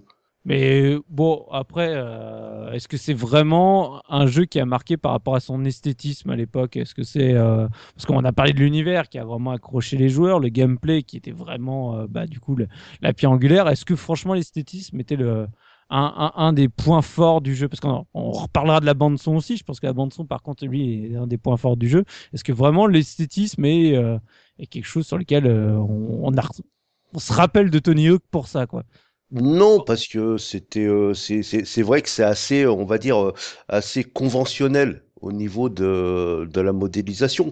Mais sinon, bon, bah voilà, ça fait le, ça fait le job, euh, je Euh, trouve. Au, au niveau un des peu terne, arènes, quand même. Ça, Oui. il était un peu terne. euh, C'est Le euh, sur un premier- jeu comme ça, tu t'attends à ce que ça, les couleurs soient un peu plus éclatantes, etc. Si tu compares à un FIFA en termes Oh. de modélisation, c'est mieux, mais en termes de couleurs, ça manquait de, de Ah, couleurs mais euh, gris, marron, caca pour ouais. moi. hein, Ouais, mais en fait, tout ce qu'il n'avait pas en esthétisme, il le rattrapait sur les animations, en motion capture, et, et c'est ça qui donnait un petit côté réaliste. Mais c'est vrai que, tu sais, tu t'attendais à ce que le vert il soit plus pétant, et à ce qu'il y ait un peu plus de bleu. Euh, en plus, c'est c'est pour te t'afficher les marques euh, sur les sur les côtés des skateparks, il y a Mm. du monde, mais euh, c'était c'est il est quand même ternouille. Hein, ce, il est un peu en- rouille. En, en termes, parce que finalement, on n'en a pas parlé, il y, avait combien déjà d'arènes et est-ce qu'elles étaient vraiment différentes en termes de visuel euh, Parce que bon, le level design, je m'en doute, mais euh, vraiment euh, au niveau de l'esthétisme, est-ce que tu reconnaissais vraiment différents types euh, bah, Le street, je sais pas, le, le truc en, en intérieur, etc. Qu'est-ce que ça de, proposait là-dessus? Pour, pour, un novice, hein, euh, quelqu'un qui connaissait pas trop le, skate, pardon, tu avais, euh, bah, tu avais clairement la différence entre les skateparks et, euh, on va dire, ce qui était un peu plus ouvert quand tu étais en, ville, etc., quoi, au niveau des arènes. Mais sinon, oui, ça, ça, hum, c'était pas mal, quoi, ça le faisait. Il y avait combien d'arènes différentes Il y en avait une dizaine. Il y avait Ouais. une dizaine. Et puis c'est à partir du 2, je crois qu'on a... euh, Ouais, c'est à partir du 2, il a commencé à voir les, euh, les arènes secrètes. Enfin, les, Les arènes secrets- secrètes. Non, les zones les- secrètes. les zones secrètes, pardon. Autant pour moi. Ah oui. Des zones secrètes euh, qui étaient assez euh, spéciales à débloquer pour certaines. Sur le premier, c'était assez facile, fallait casser des, des, des vitres sur le côté. Mais euh, par exemple, sur le niveau school, euh, il fallait que tu grindes euh, à certains moments quand t'entendais une, quand t'entendais une cloche et ça t'ouvrait une porte et tu avais accès après au gymnase et à, à comment dire à la, à la piscine. Ouais, fallait la barrière d'appel au moment où il y a la sonnerie pour entrer en Voilà, classe. quoi. c'est ça, ouais. Tu, tu soulèves un point, je, je me demande si avec euh, Tony Hawk, si les vendeurs euh, de, de grandes baies vitrées euh, n'ont pas fait fortune à la suite du jeu. Parce que si tout le monde s'est amusé à casser autant de vitres que tu casses dans le jeu, bah, là-dessus, c'est- quand même pas un jeu super réaliste, hein, Tony Hawk. Hein, faut, faut pas exagérer. hein. Enfin, je veux dire, moi je trouve que c'est le paradoxe d'ailleurs du, du jeu, c'est que euh, effectivement, t'as as des niveaux où il y a des voitures qui passent, où t'es- t'as l'impression d'être dans la rue, tu, c'est des rampes d'un escalier, etc. Mais vu les figures que tu tapes, alors même si j'ai appris qu'il y avait des figures qui étaient vraiment réalisées par des gars et c'est des fous furieux, notamment le Christer de Bob Burnquist, alors ça c'est absolument dingue. Le gars il prend sa planche et il, il se met en croix comme Jésus et il fait un tour sur lui-même. Et je fais mais comment tu fais ça mon gars, c'est absolument incroyable. Enfin bref, mais ce que je veux dire c'est que globalement dans le jeu, euh, la- la- vu la vitesse à laquelle les gars descendent, etc. Enfin je veux dire, euh, faut voir du skate en vrai quand même. Excusez-moi, il y a des gars qui sont très bons, mais la majorité des gens font pas des choses où tu sautes de 8 mètres 50 pour te réceptionner parfaitement et enchaîner un double backflip ou enfin voilà c'est Et c'est pour ça que c'est dommage que le jeu il soit terne, tu vois. C'est que vu que vu que tu vas un peu dans le what the fuck en plus entre les persos et les niveaux, ça aurait été dans le ton justement de rendre le jeu plus coloré, de moins réaliste, ouais à ça je j'opposerais moins- le fait que contemporain ou crédible, tu vois, en termes Ouais, de, de, mais, de mais je pense que c'est- je pense que c'est pour brasser large finalement, c'est-à-dire c'est- Mm. c'est très difficile comme équilibre, mais au final ils arrivent à, retransmettre une partie des sensations du vrai skate et en même temps à amener le côté gameplay qui, est, qui, qui a besoin Ouais. de plus arcade, de grandiloquence et qui est vraiment arcade pour le coup et qui moi me du coup m'a m'a plu quoi. Et, euh, et, et, et, et puis, je pense aussi que l'univers est un peu terne, un peu, mais il reste quand même très rapide et très fluide et c'est vachement important pour que le jeu soit vraiment appréciable. Et c'est quelque chose qui est voilà, on a sacrifié aussi une partie de la beauté du jeu, une partie du, du- de, de, de, de, de ce qui est euh, plaisant aux yeux pour le plaisir du gameplay. Et je pense que quand même ça, ça mérite d'être euh, souligné. Il faut Parce pas que- oublier que c'est c'est c'est un univers euh, très très urbain donc euh, euh, au niveau Ah, de la ville couleur, c'est triste. voilà. donc c'est un peu gris, c'est un peu normal. mais ça se rattrape dans le 3 sur PS2, le 3 est beaucoup plus coloré parce que en plus et ça va avec les niveaux qui sont beaucoup plus foufou, tu vois. Ouais. Mais euh, voilà, la PlayStation euh, quand elle voulait être réaliste, euh, elle était un peu grise quoi. Bah ouais, mais Dommage. c'est comme ça, c'est pas grave. hein, c'est... Mais bon, c'est... Ça, ça reste euh, quelque chose qui... sur lequel on, on reconnaissait vraiment les éléments euh, clés. Et c'est vrai que je pense que c'était euh, important. Et c'est... Même dans la, la custo des, des planches, et dans, à partir du 2, c'est les Mm. t-shirts et tout. C'était vraiment sympa, c'est de, de, de customiser son propre personnage. Et là, du, et là, du coup, il y avait vraiment, euh, avec euh, les petits pixels qui sont sur PlayStation sur ton personnage, t'arrivais quand même à faire des, des looks stylés. Et ça, c'était vraiment bien foutu. Ça, moi, j'ai passé beaucoup de temps sur le, de- à faire mon perso. quoi. Ah, vraiment- euh, j'ai fait mon t-shirt. ça. Je, je vais- je vais sortir il y a une marque. Je vais les vendre dans la rue. euh, Regardez mon super t-shirt Pixel Tony Hawk. bon, je pense qu'on a fait le tour euh, concernant l'esthétisme. On va passer bah, donc à la bande son, puisque euh, on, en a parlé au tout début du podcast. Euh, il semble que la bande son soit vraiment un, un élément clé. Euh, je me tourne vers toi, Biscotte. Euh, Est-ce que la bande son, euh, elle envoie du bois, quoi? Ah bah grave, oui, oui, elle envoie du bois, surtout que dans la version euh, PC et PlayStation, on avait carrément les voix des, des skateurs qui ont été enregistrés, pas sur Ah la ouais. version 64, malheureusement. Et, euh, et, euh, la bande son... je- je t'ai- je je t'ai fait le gamer 64 que j'étais qui pleurait de- sur certains jeux. pour parler en fait de mon pote euh, qui, euh, qui était fan de skate et qui euh, jouait sur, enfin qui jouait avec moi sur PlayStation, lui il avait une 64 et quand le jeu est sorti sur 64, il s'est, il a foncé pour euh, pour l'acheter et il était vraiment déçu de cette version parce qu'elle était quand même moins moins attrayante que euh, que la version euh, version PlayStation. Support CD donc quand même. Bah oui. Et donc, euh, pour revenir bah, à la bande son, donc ouais, les voix, euh, les voix top, parce qu'on retrouvait les, les voix des vrais skateurs, même si on les avait jamais entendues. que- Oui, c'est ça. ouais, on nous, on nous disait que c'était les vraies voix, donc on était contents. C'est c'est Jean-Mi de l'intendance en fait chez Neversoft qui a fait toutes les voix. Et donc, bah, surtout, les BO, donc euh, chaque OST, il y avait des groupes, euh, connus. Euh, donc, je vais en citer quelques-uns sur, la Tony Hawk. Donc, premier du nom, il y avait quand même Primus, il y avait Suicidal Tendencies, il y avait Goldfinger avec le morceau Superman.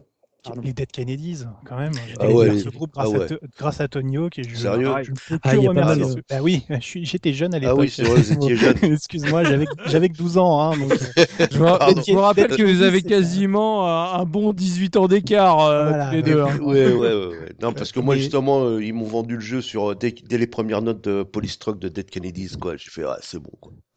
Et c'est marrant d'ailleurs parce que le, le- sur Nintendo 64, le Dead Kennedys, il est, il est censuré. Parce que pour avoir l'autorisation euh, Everyone, il fallait pas avoir les paroles tendancieuses que les Dead Kennedys sont capables d'écrire. Donc du coup, on avait juste un, un, un sample de une minute à peu près qui n'est que la partie guitare de, de Polystruck.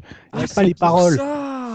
Et en fait, Ah, c'était oui. pour éviter, Oh, pour éviter la, la- la censure. Du coup, En France, ils auraient pu le sortir de toute façon, vu que personne comprenait les paroles. Pas Ouais, mais, mais, c'est- très marrant parce que du coup, enfin moi, c'était un des morceaux qu'on préférait avec ma sœur parce que la guitare est quand même assez géniale dans ce morceau, mais c'est vrai que ça dénature complètement le propos du, du morceau parce que le- il est d'une violence mais juste géniale et c'est- sur la Nintendo 64, c'est on reste calme. De Polystruck, d'accord, mais que la guitare, hein, faut pas, faut pas déconner. C'est euh, voilà, parce que bon, les paroles, c'est l'histoire des mecs qui ramènent une nana et tout. Enfin, c'est assez, assez glauque, quoi. Enfin, comme tous les, tout ce que fait les Dead- ce que font les Dead Kennedys, mais mais c'est vrai que c'est super cool d'avoir des morceaux. Enfin, pour, pour moi, c'est le même niveau que les GTA. Tu sais, c'est des, des jeux qui te font découvrir plein de bonne musique et ça, c'est ça, c'est cool. C'est de, de la musique que moi je connaissais pas. Puis bah, tu prends les, les noms, tu fais ah oui, c'était dans tel jeu, c'était super, j'adorais ce morceau et, Et tout. comme disait Tosmo, euh, je pense que ce qui est important, c'est justement ces jeux où c'est presque dans les premières secondes de jeu où c'est t'as les premières notes qui retentissent et tu sais que ça va être marquant. Moi, le, c'est juste pour la petite anecdote, c'est c'est tout bête, mais quand j'ai joué à GTA Vice City pour la première fois, que tu montes dans la première voiture et que c'est Billie Jean qui se lance à la radio, mais moi j'avais trouvé ça extraordinaire et ça m'a complètement marqué pour ça. Comme quand j'ai joué à Rock'n'Roll Racing avec ces premières notes qui se déclenchaient au moment de l'écran titre de Rock'n'Roll Racing. Enfin voilà, et je pense que ces jeux-là qui sont capables de te mettre vraiment un morceau hyper marquant à peine tu, lances la galette, euh, ça, peut te transcender ton plaisir de jeu juste derrière. Ah, et, Ah ouais, ce- et fait, ouais. et Tony Hawk, c'était ouf hein, en termes de musique. Euh, je pense, ouais, je pense, j'ai- je pensais à FIFA, euh, enfin un jeu, de, un jeu de sport euh, pour la BO, mais je pense que ouais, euh, comme Jarfo l'a dit, euh, ou toi Soubi, un, GTA, ça, ça marque pas mal par rapport à, à ce Tony Hawk parce que justement, ça fait découvrir des groupes. Et, euh, et ça a plu justement, ça a attiré des fans de cette musique vers le jeu parce que justement, euh, le, le- on a vu le gameplay, il est pas pris, il est pas pris prise de tête, tu t'amuses facilement, ça dure, ça dure pas très longtemps et euh, t'as de la musique que tu kiffes et en même temps ceux qui aiment bien le qui, aiment- aimaient bien le jeu et qui aimaient à peu près la, la cette musique là ont découvert des, des groupes euh, et euh, je sais qu'avec mon frère on a pas on a fait pas mal de rips euh, en, en se référant à voilà à la liste à la tracklist de de Tony Hawk hein, parce que on a découvert plein de trucs moi Milan Pas Collins mal, Milan pas mal de rips, c'est-à-dire tu hein. les faisais comment les rips Je- on appelait un pote il nous il nous les amenait des États-Unis je sais pas euh, voilà on, on se T'as démerdait jamais, hein. t'as jamais fait l'enregistrement magnéto, tu sais, euh, pour. euh, Oh, genre, je, je suis pas aussi vieux les Il est gars pas aussi vieux, hein. non, non, non. Et il faut dire sur la musique, sur la musique, pardon aussi. Oui. Euh, c'est que en fait, les skateurs, les gens qui faisaient du skate, c'était complètement la musique qu'ils écoutaient aussi, quoi. C'était vraiment euh, la, la musique des. Il y avait un vrai raccord entre. Il y avait un vrai raccord. Par exemple, tu as, on parle de Su- Suicidal Tendencies, qui est euh, un groupe que que, que j'adore vraiment euh, beaucoup beaucoup. Euh, eux, euh, ils étaient, ils parlaient déjà de skate sur euh, leur premier album avec où c'est le deuxième, je sais plus, Possessed to Skate, etc. Ils étaient vraiment dans le truc déjà et beaucoup de skateurs écoutaient ce genre de musique quoi. Ils étaient vraiment, le jeu était vraiment calibré. L'univers était vraiment calibré skate et euh, je pense que c'est ce qui a fait son, son Ouais, succès aussi. est parfait, hein, l'enrobage Ouais. est parfait pour du skateboard. C'était super. Et donc, euh, bah, je reviens vers toi, Biscotte. euh, quel, quel morceau euh, as-tu sélectionné euh, concernant cette bande-son Eh ben, aucun qu'on vient de citer. C'est très bien. Euh, Parce qu'on n'a pas envie de se faire striker. Non Je vois pas pourquoi tu dis ça. Tu, tu- tu penses que la- la- le, le podcast pourrait se faire euh, censurer euh, par diffusion de, de sons euh, libres, euh, enfin sans, sans les droits dessus?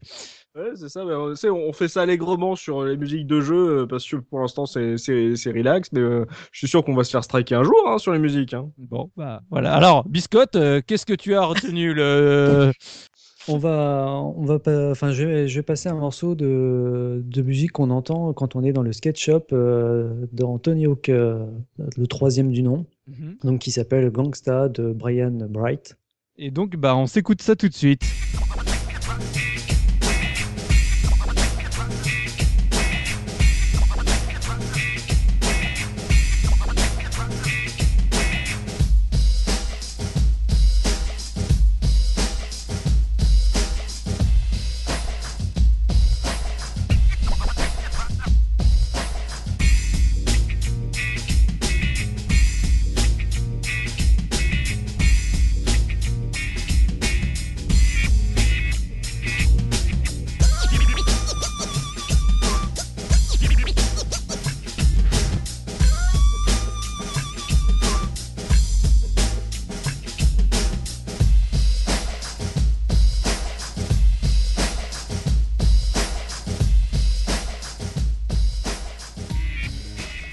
Et donc, bah, maintenant, bah, pour euh, terminer cette émission, on va euh, f- commencer par euh, la traditionnelle revue de presse. Et je me tourne vers Enfalmir. Euh, donc, euh, que disait la presse à l'époque? Est-ce qu'ils ont euh, surkiffé Tony Hawk Au contraire, ils n'ont pas aimé du tout. euh, euh, que- que- Qu'en a pensé la presse? Ouais, euh, on va commencer d'ailleurs euh, par le petit argument market avec une Ah. promesse euh, assez sobre hein, euh, qu'on nous a vendue. euh, c'est euh, tout simplement le meilleur jeu de skate euh, jamais vu. Voilà, comme Est-ce ça. que ça- c'était pas en même temps un des rares jeux de skate euh, C'est ça, voilà.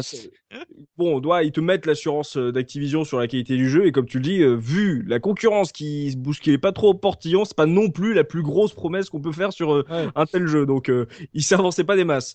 Donc, pour la revue de presse, je vais m'attarder sur les tests de Player One et Console Plus concernant le premier jeu, et après, je ferai ensuite une petite évolution des avis au fil des épisodes, voir comment elle évolue dans, le, on va dire, dans le La plutôt- médiatisation, tu vois. Plutôt ciblé version PS1 Ouais, ou euh, plutôt ciblé PlayStation, ouais. Ouais. Euh, même s'il y aura une version PC, je crois pour le 2. Euh, donc euh, déjà, faut noter euh, la pauvreté de la couverture médiatique du premier. Euh, Ouais, c'était bah. quand j'ai fait mes révisions, c'est juste dingue. Euh, il est limite sorti de nulle part hein, en, en septembre 99. La Bah, c'est ce plupart que vous disiez tout à l'heure. Hein, ouais, tout à fait, ouais. euh, Personne Mm. euh, l'attendait ce jeu quand il est bah, c'est pour, je pense que c'est pour ça que pas mal de joueurs l'ont découvert sur la démo parce que euh, j'ai vu une pré, j'ai vu une, j'ai trouvé une seule preview. Je suis un peu remonté en, a- en arrière pour trouver les previews. Euh, J'en ai trouvé une. euh, je crois que c'est console plus. Non, c'était Player One justement. Et ils ont on fait a un trouvé un CD là. Bon, Oui. on a on l'a testé vite fait parce que Oui. bon, on sait pas de quoi ça parlait. C'est ça, ils te, t'as l'impression en plus que c'est euh, juste un, une dépêche AFP qu'ils ont, qu'ils ont re- recopié parce qu'il y avait un petit paragraphe et ça, c'est, ça faisait partie de ces previews à l'appel sur une page où euh, tu regardes une, tu as une photo et tu dis ouais ça a l'air sympa, mais vraiment que dalle, aucune médiatisation sur euh, le premier, euh, donc ouais preview rachitique et euh, puis euh, sortie hyper discrète, euh, donc c'était vraiment, je pense que le voilà la série elle s'est faite vraiment bouche à oreille et que euh, c'est pour ça qu'on retient souvent le 2, c'est parce que justement euh, il y a eu un, dire, un engouement populaire pour le 1 et euh, c'est à partir du 2 qu'on s'est dit oui maintenant euh, Tony Hawk faut attendre voilà euh, la sortie du deuxième. Euh, donc euh, chez console plus donc un petit test avec trois paragraphes qui se battent en duel. Ouais. Euh, on apprend vraiment que dalle dans le test de console plus euh, juste voilà une présentation assez succincte des différents modes de jeu euh, que ce soit solo ou multi et puis c'est tout il y a, y y a pas d'avis euh, il y a que des encarts sur le lexique de la glisse euh, euh, les Il tips a, il pour y a même pas l'avis des, des testeurs? il y a, y a, y a l'avis de Switch et JA qui ont Ouais. trouvé euh, que c'était une bonne manière d'utiliser une licence. Ils, ils en, dans Console Plus, ils en parlent vraiment comme un jeu à licence. Ouais, il y a un jeu à licence qui sort. Euh, Qu'est-ce que ça vaut? Ils trouvent que c'est plutôt intelligent comme manière de faire, euh, que c'est un jeu de skate euh, spectaculaire, original. Euh, par contre, il y a un truc intéressant chez Switch qui note que le jeu, au final, est assez répétitif puisque, et c'est marrant qu'on l'ait pas noté, et c'est une critique que je trouve assez juste, c'est que les objectifs dans les niveaux, donc la fameuse liste, euh, sont les mêmes pour chaque skater et il trouve que ça aurait apporté de la variété si ces, euh, ces objectifs avaient un peu varié selon le selon les skaters.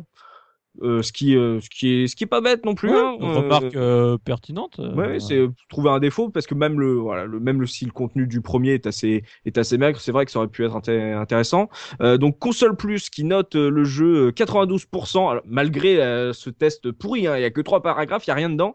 Il le note 92% avec la mention méga hit. ouais. Donc, au-delà de l'absence totale d'engouement, euh, donc euh, on- la qualité de la jouabilité, est- c'est ce qui ressort le plus euh, du test. C'est qualifié, elle est qualifiée de lubrifiant de maniabilité. Oh non, oh non. Ça glisse, ça glisse tout seul, mec. T'inquiète, ça passe. Oh non. Oh, c'est glauque. oui, ouais, ouais. Il cherchait des mots, tu vois, mais, mais vraiment, c'était vraiment, tu sais, quand t'as tout un encart sur comment le lexique du skater, tu sens que il savait pas trop comment le prendre ce premier. Il parle aussi de la qualité de la jouabilité. Euh, il parle de l'animation aussi, qu'il trouve assez bonne. On nous dit que les envols des skaters sont incroyablement réalistes, qu'il y a peu de clipping, qui peut faire rire quand même, parce que j'ai pas trouvé que il soit hyper euh, juste là-dessus. Mais euh, eux, ils qu'il C'est c'est parce qu'on se rappelle clipping. plus, tu vois. En fait, nous, ça nous a choqué quand on a révisé, mais pour l'époque, celui-là, on avait peu. Ouais, mais tu vois, c'est pas comme, par exemple comme euh, des jeux de course où ils privilégient, tu vois, la, la trajectoire pour que tu, tu peux, tu anticipes. Là, vu que c'est des niveaux un peu ouverts, justement, ils pouvaient pas le faire. Donc pour eux, pour un, ce style de jeu, il y a le clipping était vraiment assez faible. Donc euh, comme quoi, ça te remet dans le contexte. Et donc plus globalement, euh, console plus, il te dit que le jeu c'est une exploitation de licence intelligente. Le jeu a- est à l'image de son parrain, c'est le top du skate. Voilà, donc tu veux vraiment le truc de base. Il hein. euh, y, a, y a rien d'autre. Euh, si, il y a, y, a la- y a quand même aussi le, le- le- la meilleure critique possible à faire à Tony Hawk 1. Euh, ils disent que les vibrations du pad sont euh, sur le jeu sont qualifiées de bonnes. Et ça, c'est Oh. quand même la news du siècle.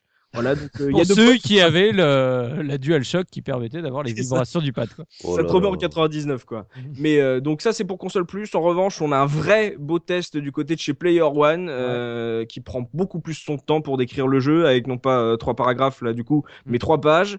Euh, Player One qui qualifie de prime abord le jeu de bonne surprise de la rentrée. Donc euh, déjà ils il rajoutent le côté justement un jeu un peu de sortie de nulle part. Compare ça avec un autre jeu skate sorti juste avant qui s'appelait Street Skater que tout le monde a oublié. Bah, Euh, oui, tu m'étonnes. C'est- Il sort d'où celui-là? Attends, je vais faire une recherche Google. Avec Skater, le, tu remplaces le A par un 8, et qui déjà à l'époque, il le trouvait très moyen. Donc, euh, si vous voulez rigoler un peu, si vous aimez le skate, euh, essayez Street Skater.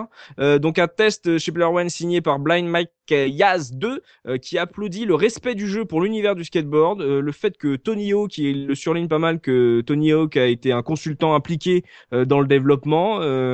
Que justement lui il parle des autres grands noms du skate qui sont de la partie que console plus ne faisait absolument pas. Il parle aussi de l'enchaînement des figures euh, qui parviennent à, qui parviennent à rester euh, réalistes visuellement euh, sans pour autant dénaturer euh, l'orientation arcade du gameplay. Donc il parle justement comme l'a dit Gerfo euh, de cet équilibre entre les deux entre le fun du gameplay et, et justement le on va dire la vraisemblance du euh, des, des figures faites euh, grâce à la motion capture. La réalisation graphique euh, également saluée chez Player One, euh, tout comme la bande son évidemment. Coup de cœur sur le mode multi chez eux qui, euh, je les cite, il dit au-delà de nos espérances. Et je pense que Ah. Comme nous, ils ont beaucoup euh, stalké le mode graffiti qui est vraiment une, une idée de génie euh, sur un, un tel jeu. Précision au passage, le jeu, ils disent que le jeu plaira à la fois aux aficionados de la planche autant qu'aux néophytes, ce qui est assez juste effectivement. Euh, après, j'ai pas l'impression qu'il y ait de grands fans de la planche euh, là chez les caseurs, mais euh, je pense que ceux-là de l'époque en 99 ont dû pas mal kiffer le jeu. Donc euh, c'est vrai que même quand on n'y connaît rien, ça, ça plaît pas mal. Euh, donc le jeu Stony Hawk Pro Skater, enfin le skateboarding le 1, il sort chez Player One avec un 85% euh, doublé d'un énorme player fun avec euh, pour conclusion speed et frénétique, Tony Hawk Skateboarding est la meilleure simulation de skateboard. Euh, les inconditionnels doivent absolument la voir, les non initiés peuvent aussi s'y essayer et te font un prix conseillé à 369 francs ma bonne dame. Ah, bah oui, c'est c'est un prix raisonnable pour l'époque. Ouais, donc euh, vraiment euh, le premier il peut euh, se targuer d'être une superbe surprise vu sa médiatisation et il affiche un beau 92% sur Metacritic. Ouais. Passe rapidement un an après avec le Contrairement aux 35%. euh, Putain, je Ça, ça, on Ah, au vais le tartiner le 5 là. je le- ça descend, mais je pense que le 5 un jour va devenir culte tellement il est mauvais. Euh, donc euh, en 2000, un, un an après, Tony Hawk euh, Pro Skater 2, c'est c'est plus du tout la même médiatisation. La Ouais. presse, Là, on atteint les sommets normalement là. oui, oui, oui, la, la presse, déjà, elle, elle croule sous les clones de Tony Hawk déjà à l'époque. Elle salue en cœur une suite qui dépasse de loin l'original, qui se repose pas sur ses acquis, qui propose un jeu de skate quasi parfait, c'est ça revient souvent. Console Plus passe de trois paragraphes à quatre pages de test, même Ah ouais. si les trois quarts du, du test sont recouverts d'images du jeu. Euh, Console Plus lui décerne un Console Plus c'était- beaucoup la maquette de console plus en même temps. hein. Le, Oui, les oui, mais- paragraphes d'intro étaient très courts et après c'était surtout on mettait les images du jeu quoi. Mm, ouais, et donc, mais ils ont, tu vois vraiment qu'ils ont vraiment changé, euh, qu'ils ont vraiment compris que ça, ça intéressait leur, euh, leur lectorat, ce, cette série, et donc ils ont vraiment mis beaucoup de trucs. Il a un console plus d'or, 95% en note finale, euh, qui le désigne un aboutissement, la crème de la crème, bref, la référence. Joystick, lui, lui donne un 89%. Il parle euh, d'un jeu au plaisir immédiat euh, qu'on aime relancer pour se refaire une petite partie et euh, une bonne conversion pour l'arrivée de la série euh, sur PC parce que le 1 n'était pas sorti sur PC. Donc il trouve que c'était une bonne version PC à l'époque. Donc Tony Hawk Pro Skater 2, c'est le gros succès de la série évidemment avec une note métacritique de 98%. Euh, Il faut bien savoir que la série ne montera jamais aussi haut. Donc c'est vraiment l'épisode majeur, le seul que Gerfo n'a pas fait. Mon pauvre, faut vraiment le, le- le refaire parce que c'est vraiment, c'est vraiment l'épisode qui a mis à peu près toute la presse d'accord. Et donc une légère baisse pour le, le 3 euh, avec 97% sur Metacritic, ce qui reste quand même une excellente note, euh, qui sort quand même à une époque où GTA 3 faisait la couve de joystick. Donc euh, on changeait un peu d'ambiance, d'humeur, de goût euh, chez les, les joueurs. Euh, joystick qui lui donne un 90% pour les gens qui découvrent la série et un 82 pour les vétérans du 2. Pour Ah. les vétérans y est, là, ça, c'est les moments où, quand ils commencent à comparer par rapport à l'épisode précédent et on te met deux notes, c'est Ouais. le moment où ça commence à sentir un peu moins bon quand même. Voilà, c'est vraiment euh, le, un jeu qui apporte pas plus que le, le 2, donc euh, la- on va dire le sentiment de redite commence à se faire sentir dès le 3. Euh, J'ai noté deux choses assez marrantes d'ailleurs à propos de ça. C'est le fait qu'en trois ans, la série est passée de bonne surprise à l'une des franchises les plus rentables du jeu vidéo. Ah, c'est bah, euh, l'intro sur joystick pour le 3. Euh, et aussi, c'est marrant, c'est qu'on note une certaine rengaine puisque joystick débute son test par Tony Hawk écume les consoles depuis des lustres. Ça Hmm. fait que trois ans, les gars.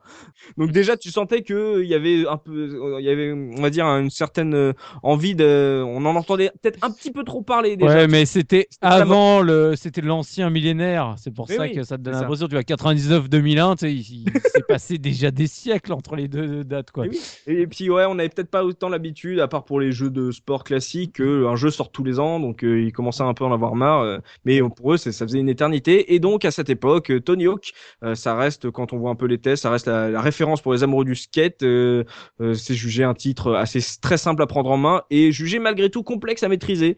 Oui, peut-être, je sais pas, peut-être pour le mode graffiti, je sais pas, mais j'ai jamais trouvé qu'il était très dur. Euh, peut-être sur les niveaux, c'est peut-être un peu compliqué pour euh, tout choper, mais j'ai jamais pas sûr qu'il y ait une courbe de progression énorme sur Tony Hawk. Et donc, il, euh, sur le 3, il note un lifting graphique, mais après euh, l'excellence du deuxième opus, la rengaine commence à se faire sentir.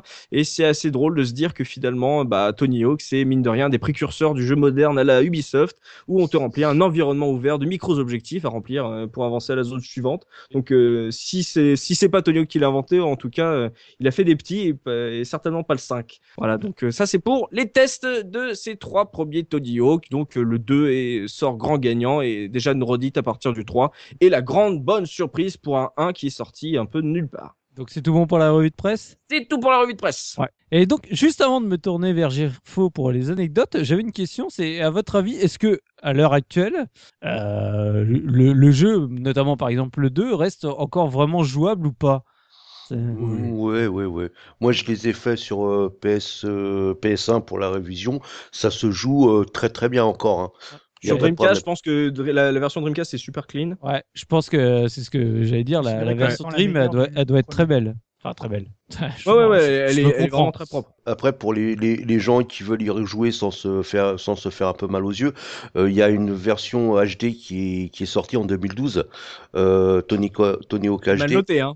Qui est assez Ouais, mal l'éviter, hein. C'est bon, ah, moi je l'ai, c'est pas trop mal. Non, parce Ouais. que je, je pose la question, c'est vrai qu'on en a, on l'a pas abordé dans le débat, mais c'est vrai que c'est toujours un peu le problème des jeux, on va dire, dit un peu jeux de sport, même si c'est difficile à le classer dans, dans un jeu complètement jeu de sport. Et c'est vrai que cette euh, rejouabilité euh, X années après, euh, c'est loin d'être évident sur ce genre de jeu. Donc c'est pour ça que je voulais avoir un peu votre, euh, votre opinion.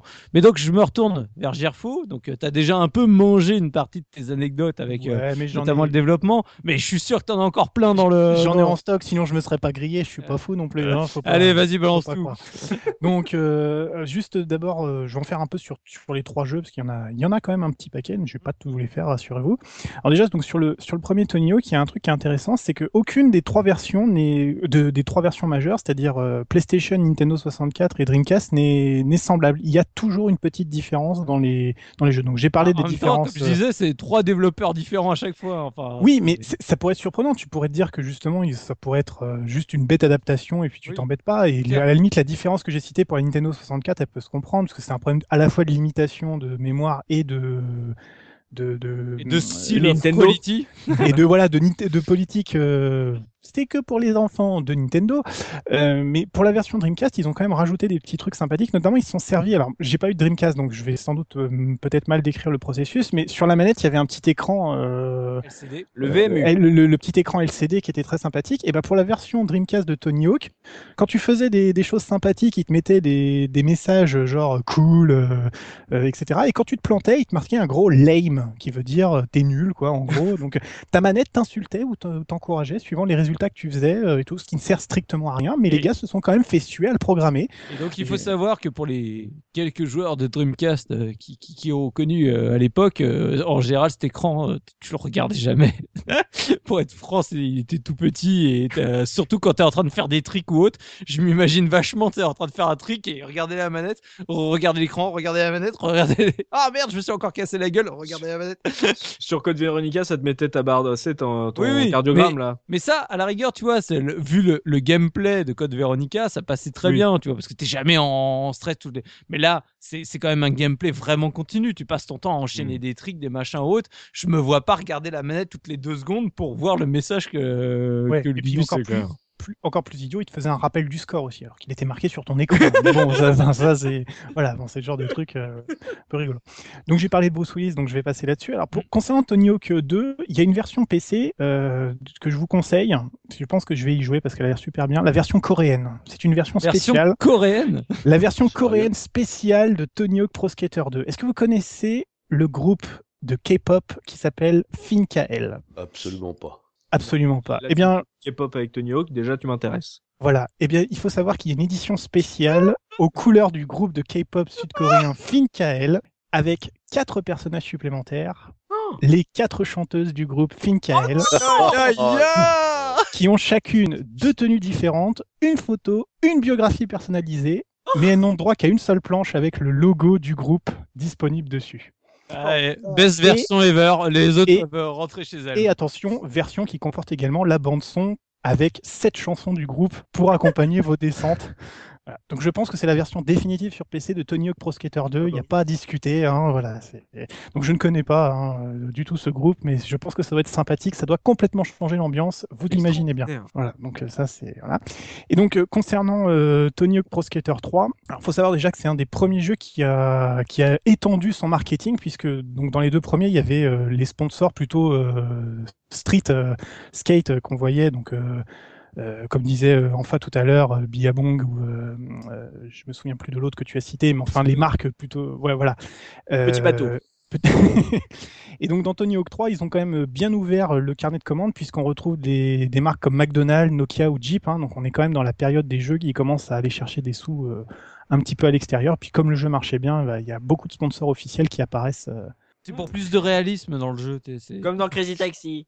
Probablement, ouais, euh, probablement. Il faut savoir aussi que c'était le premier épisode à- euh, qui permettait de créer des skateuses, euh, ce qu'on ne pouvait pas faire dans le, dans le 1 ou dans le 2. On pouvait enfin faire des, des, des, filles, des filles. Alors il faut savoir que c'est seulement parce qu'ils ont eu beaucoup de mal à négocier les droits en fait avec. Il y a très peu de skateuses qui voulaient être associées aux jeux vidéo parce qu'elles trouvaient que c'était pas forcément un média qui les mettait en valeur. Donc il y a, il y a eu beaucoup de négociations euh, pour essayer d'obtenir des noms célèbres associés pour euh, diversifier le panel au-delà du personnage de Tony Hawk. Comment s'appelait euh, la pas- skateuse des, des loin C'est Elsa, euh, Oh, alors là, Elsa. Skinner. Ouais, c'est ça. je- C'est ça, je ouais. écorcher un peu son nom, mais ouais, il y en, avait une en tout ouais. cas. Ouais, ouais, elle a toujours été dans, euh, dans les, en tout cas dans les trois premiers, je crois qu'il y était toujours. Et alors je savais pas, mais le jeu est aussi sorti sur Nintendo 64. Il est vraiment sorti en toute toute fin de la vie de Nintendo 64. Ça a été le dernier jeu produit par Nintendo 64 en Amérique du Nord. Ah ouais? Donc euh, il y avait un gros gros euh, marché encore. Parce que bon, évidemment il y a des jeux japonais qui sont sortis après, mais c'était le dernier gros jeu à sortir de la Nintendo 64 euh, pour pour l'Amérique du Nord. Et c'est également le premier jeu qui supportait la connexion Internet pour le jeu en ligne sur PlayStation 2, dont, parlait, dont vous parliez tout à l'heure. Donc euh, c'est quand même un jeu qui voilà qui s'est situé à la charnière de plusieurs technologies euh, assez intéressantes. Et puis un tout petit détail, enfin, le- on parlait des pickpockets tout à l'heure pour le niveau de l'aéroport. Euh, l'objectif que Biscotte trouvait un petit peu ridicule, euh, un petit peu bizarre, il faut savoir que c'était pas l'objectif qui était prévu au départ. En fait, euh, il était question d'arrêter des terroristes dans cet aéroport au début, mais il se trouve que, mais il se trouve que le jeu est sorti en septembre 2001. Ouais. Voilà, donc du coup, euh, ou en octobre, enfin, je, vraiment à la ça. période des attentats. Donc du coup, bah, évidemment, ils ont dû changer tout ça en toute dernière minute. Et donc la seule chose qu'ils ont trouvé rapidement, en regardant les, les profils des personnages, bah, c'était le, c'était de mettre des pickpockets. Et c'est pour ça d'ailleurs que le niveau commence euh, près du, du, du scan des bagages. Il y a un trick secret où tu passes dans le dans le, le, le, le scanner à rayon X en fait, euh, etc. Et en fait, l'idée c'était que tu devais suivre le chemin pour retrouver la bombe jusqu'au bout du tapis qu'ils ont complètement scratché, bien évidemment, puisque le, le contexte ne se prêtait pas du tout à aller vers ce genre de délire. Tony Hawk ne sauvera pas le monde libre. Quoi. Voilà, c'est ça. C'était, ça aurait pu le faire, mais ils se sont dit que c'était pas le bon moment. Je pense qu'ils ont eu raison. Oui, oui, carrément. Donc c'est tout bon pour les anecdotes? Bah ouais, c'est déjà pas mal. hein. Ouais. Je pense qu'il faut garder la Corée en, en Ah, tête. oui. sera, Ah ce oui. sera très bien. Ah, mais là, là tu m'as donné envie. Là, là tu m'as vendu du rêve. C'est clair. Et, et donc, euh, bah, pour terminer, on va passer à l'Argus. Et là, je me tourne vers Tosmo. euh, donc, euh, est-ce que euh, c'est difficile de trouver un Tony Hawk aujourd'hui? Est-ce que les rétro gamers et les et on va dire euh, les ratisseurs se l'arrachent sur les brocantes? Euh, À quel prix on le trouve? Est-ce qu'il y a de l'escroc? Vas-y, Tosmo, balance tout. Ouais, bah alors, en fait, non, c'est pas très très difficile à trouver les Tony Hawk parce qu'il y y en a eu beaucoup beaucoup de vendus. Le 1, à la limite, c'est peut-être celui qui est peut-être un peu plus difficile, mais pas tant que ça à trouver. Mais euh, sinon, euh, c'est pas, on va dire que c'est pas le, le jeu que cherchent euh, les collectionneurs. Donc, bah, euh, on Donc, va. pas une grosse cote, quoi. Non, non, ça, ça cote pas énorme. D'ailleurs, bah, je vais demander à, à notre camarade Biscotte pour combien, par exemple, le 1, tu, tu penses l'avoir? Allez, je suis dans un bon jour, je dirais une quinzaine d'euros. Ah ouais, Ouais, t'es généreux, là. t'es généreux, hein. Parce Ouais. que, ouais, c'est max 10 euros, quoi. Vraiment, euh, tu peux le trouver vraiment en dessous. Je pense que dans les Easy Cash, euh, j'ai pas été voir, mais euh, je pense que c'est le, le jeu que tu peux trouver à 2 euros facilement. Ouais, franchement, à, à côté de Paris-Marseille, euh, Racing et ce Voilà. genre de trucs. Ouais, ouais, non, il y a, il y Quand a même de eu. meilleure qualité, Tony Hawk. Hein. Ouais. Ah, Euh, je suis d'accord.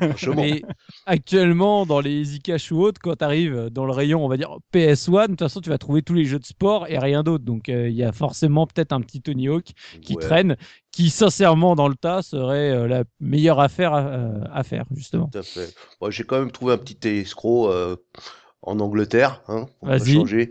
Bah, le gars euh, qui te certifie euh, emballé d'origine, euh, sans rayures et compagnie. Bon, sans Ah rayures. quel- bah, s'il est emballé d'origine, normalement, oui, il n'a pas de Voilà, rayures. c'est ce que j'allais dire. Normalement, il n'y a pas de rayures, mais il te le certifie. Donc, bon. Version savoir. PS1 Version PS1. Euh, non, c'est le 2, pardon. Ouais, Tonic 2, euh, version PS1, euh, qui est à 96 euros avec Oh là 10 euros de, de- 10 euros de frais de port, pardon. Ouais. T'as pas la version euh, K-pop là de Jarfo sur Euh, PC t'as- non, pas vu je, je l'ai pas vu du tout. euh, je connaissais pas du tout d'ailleurs. Elle doit valoir cher, celle-là.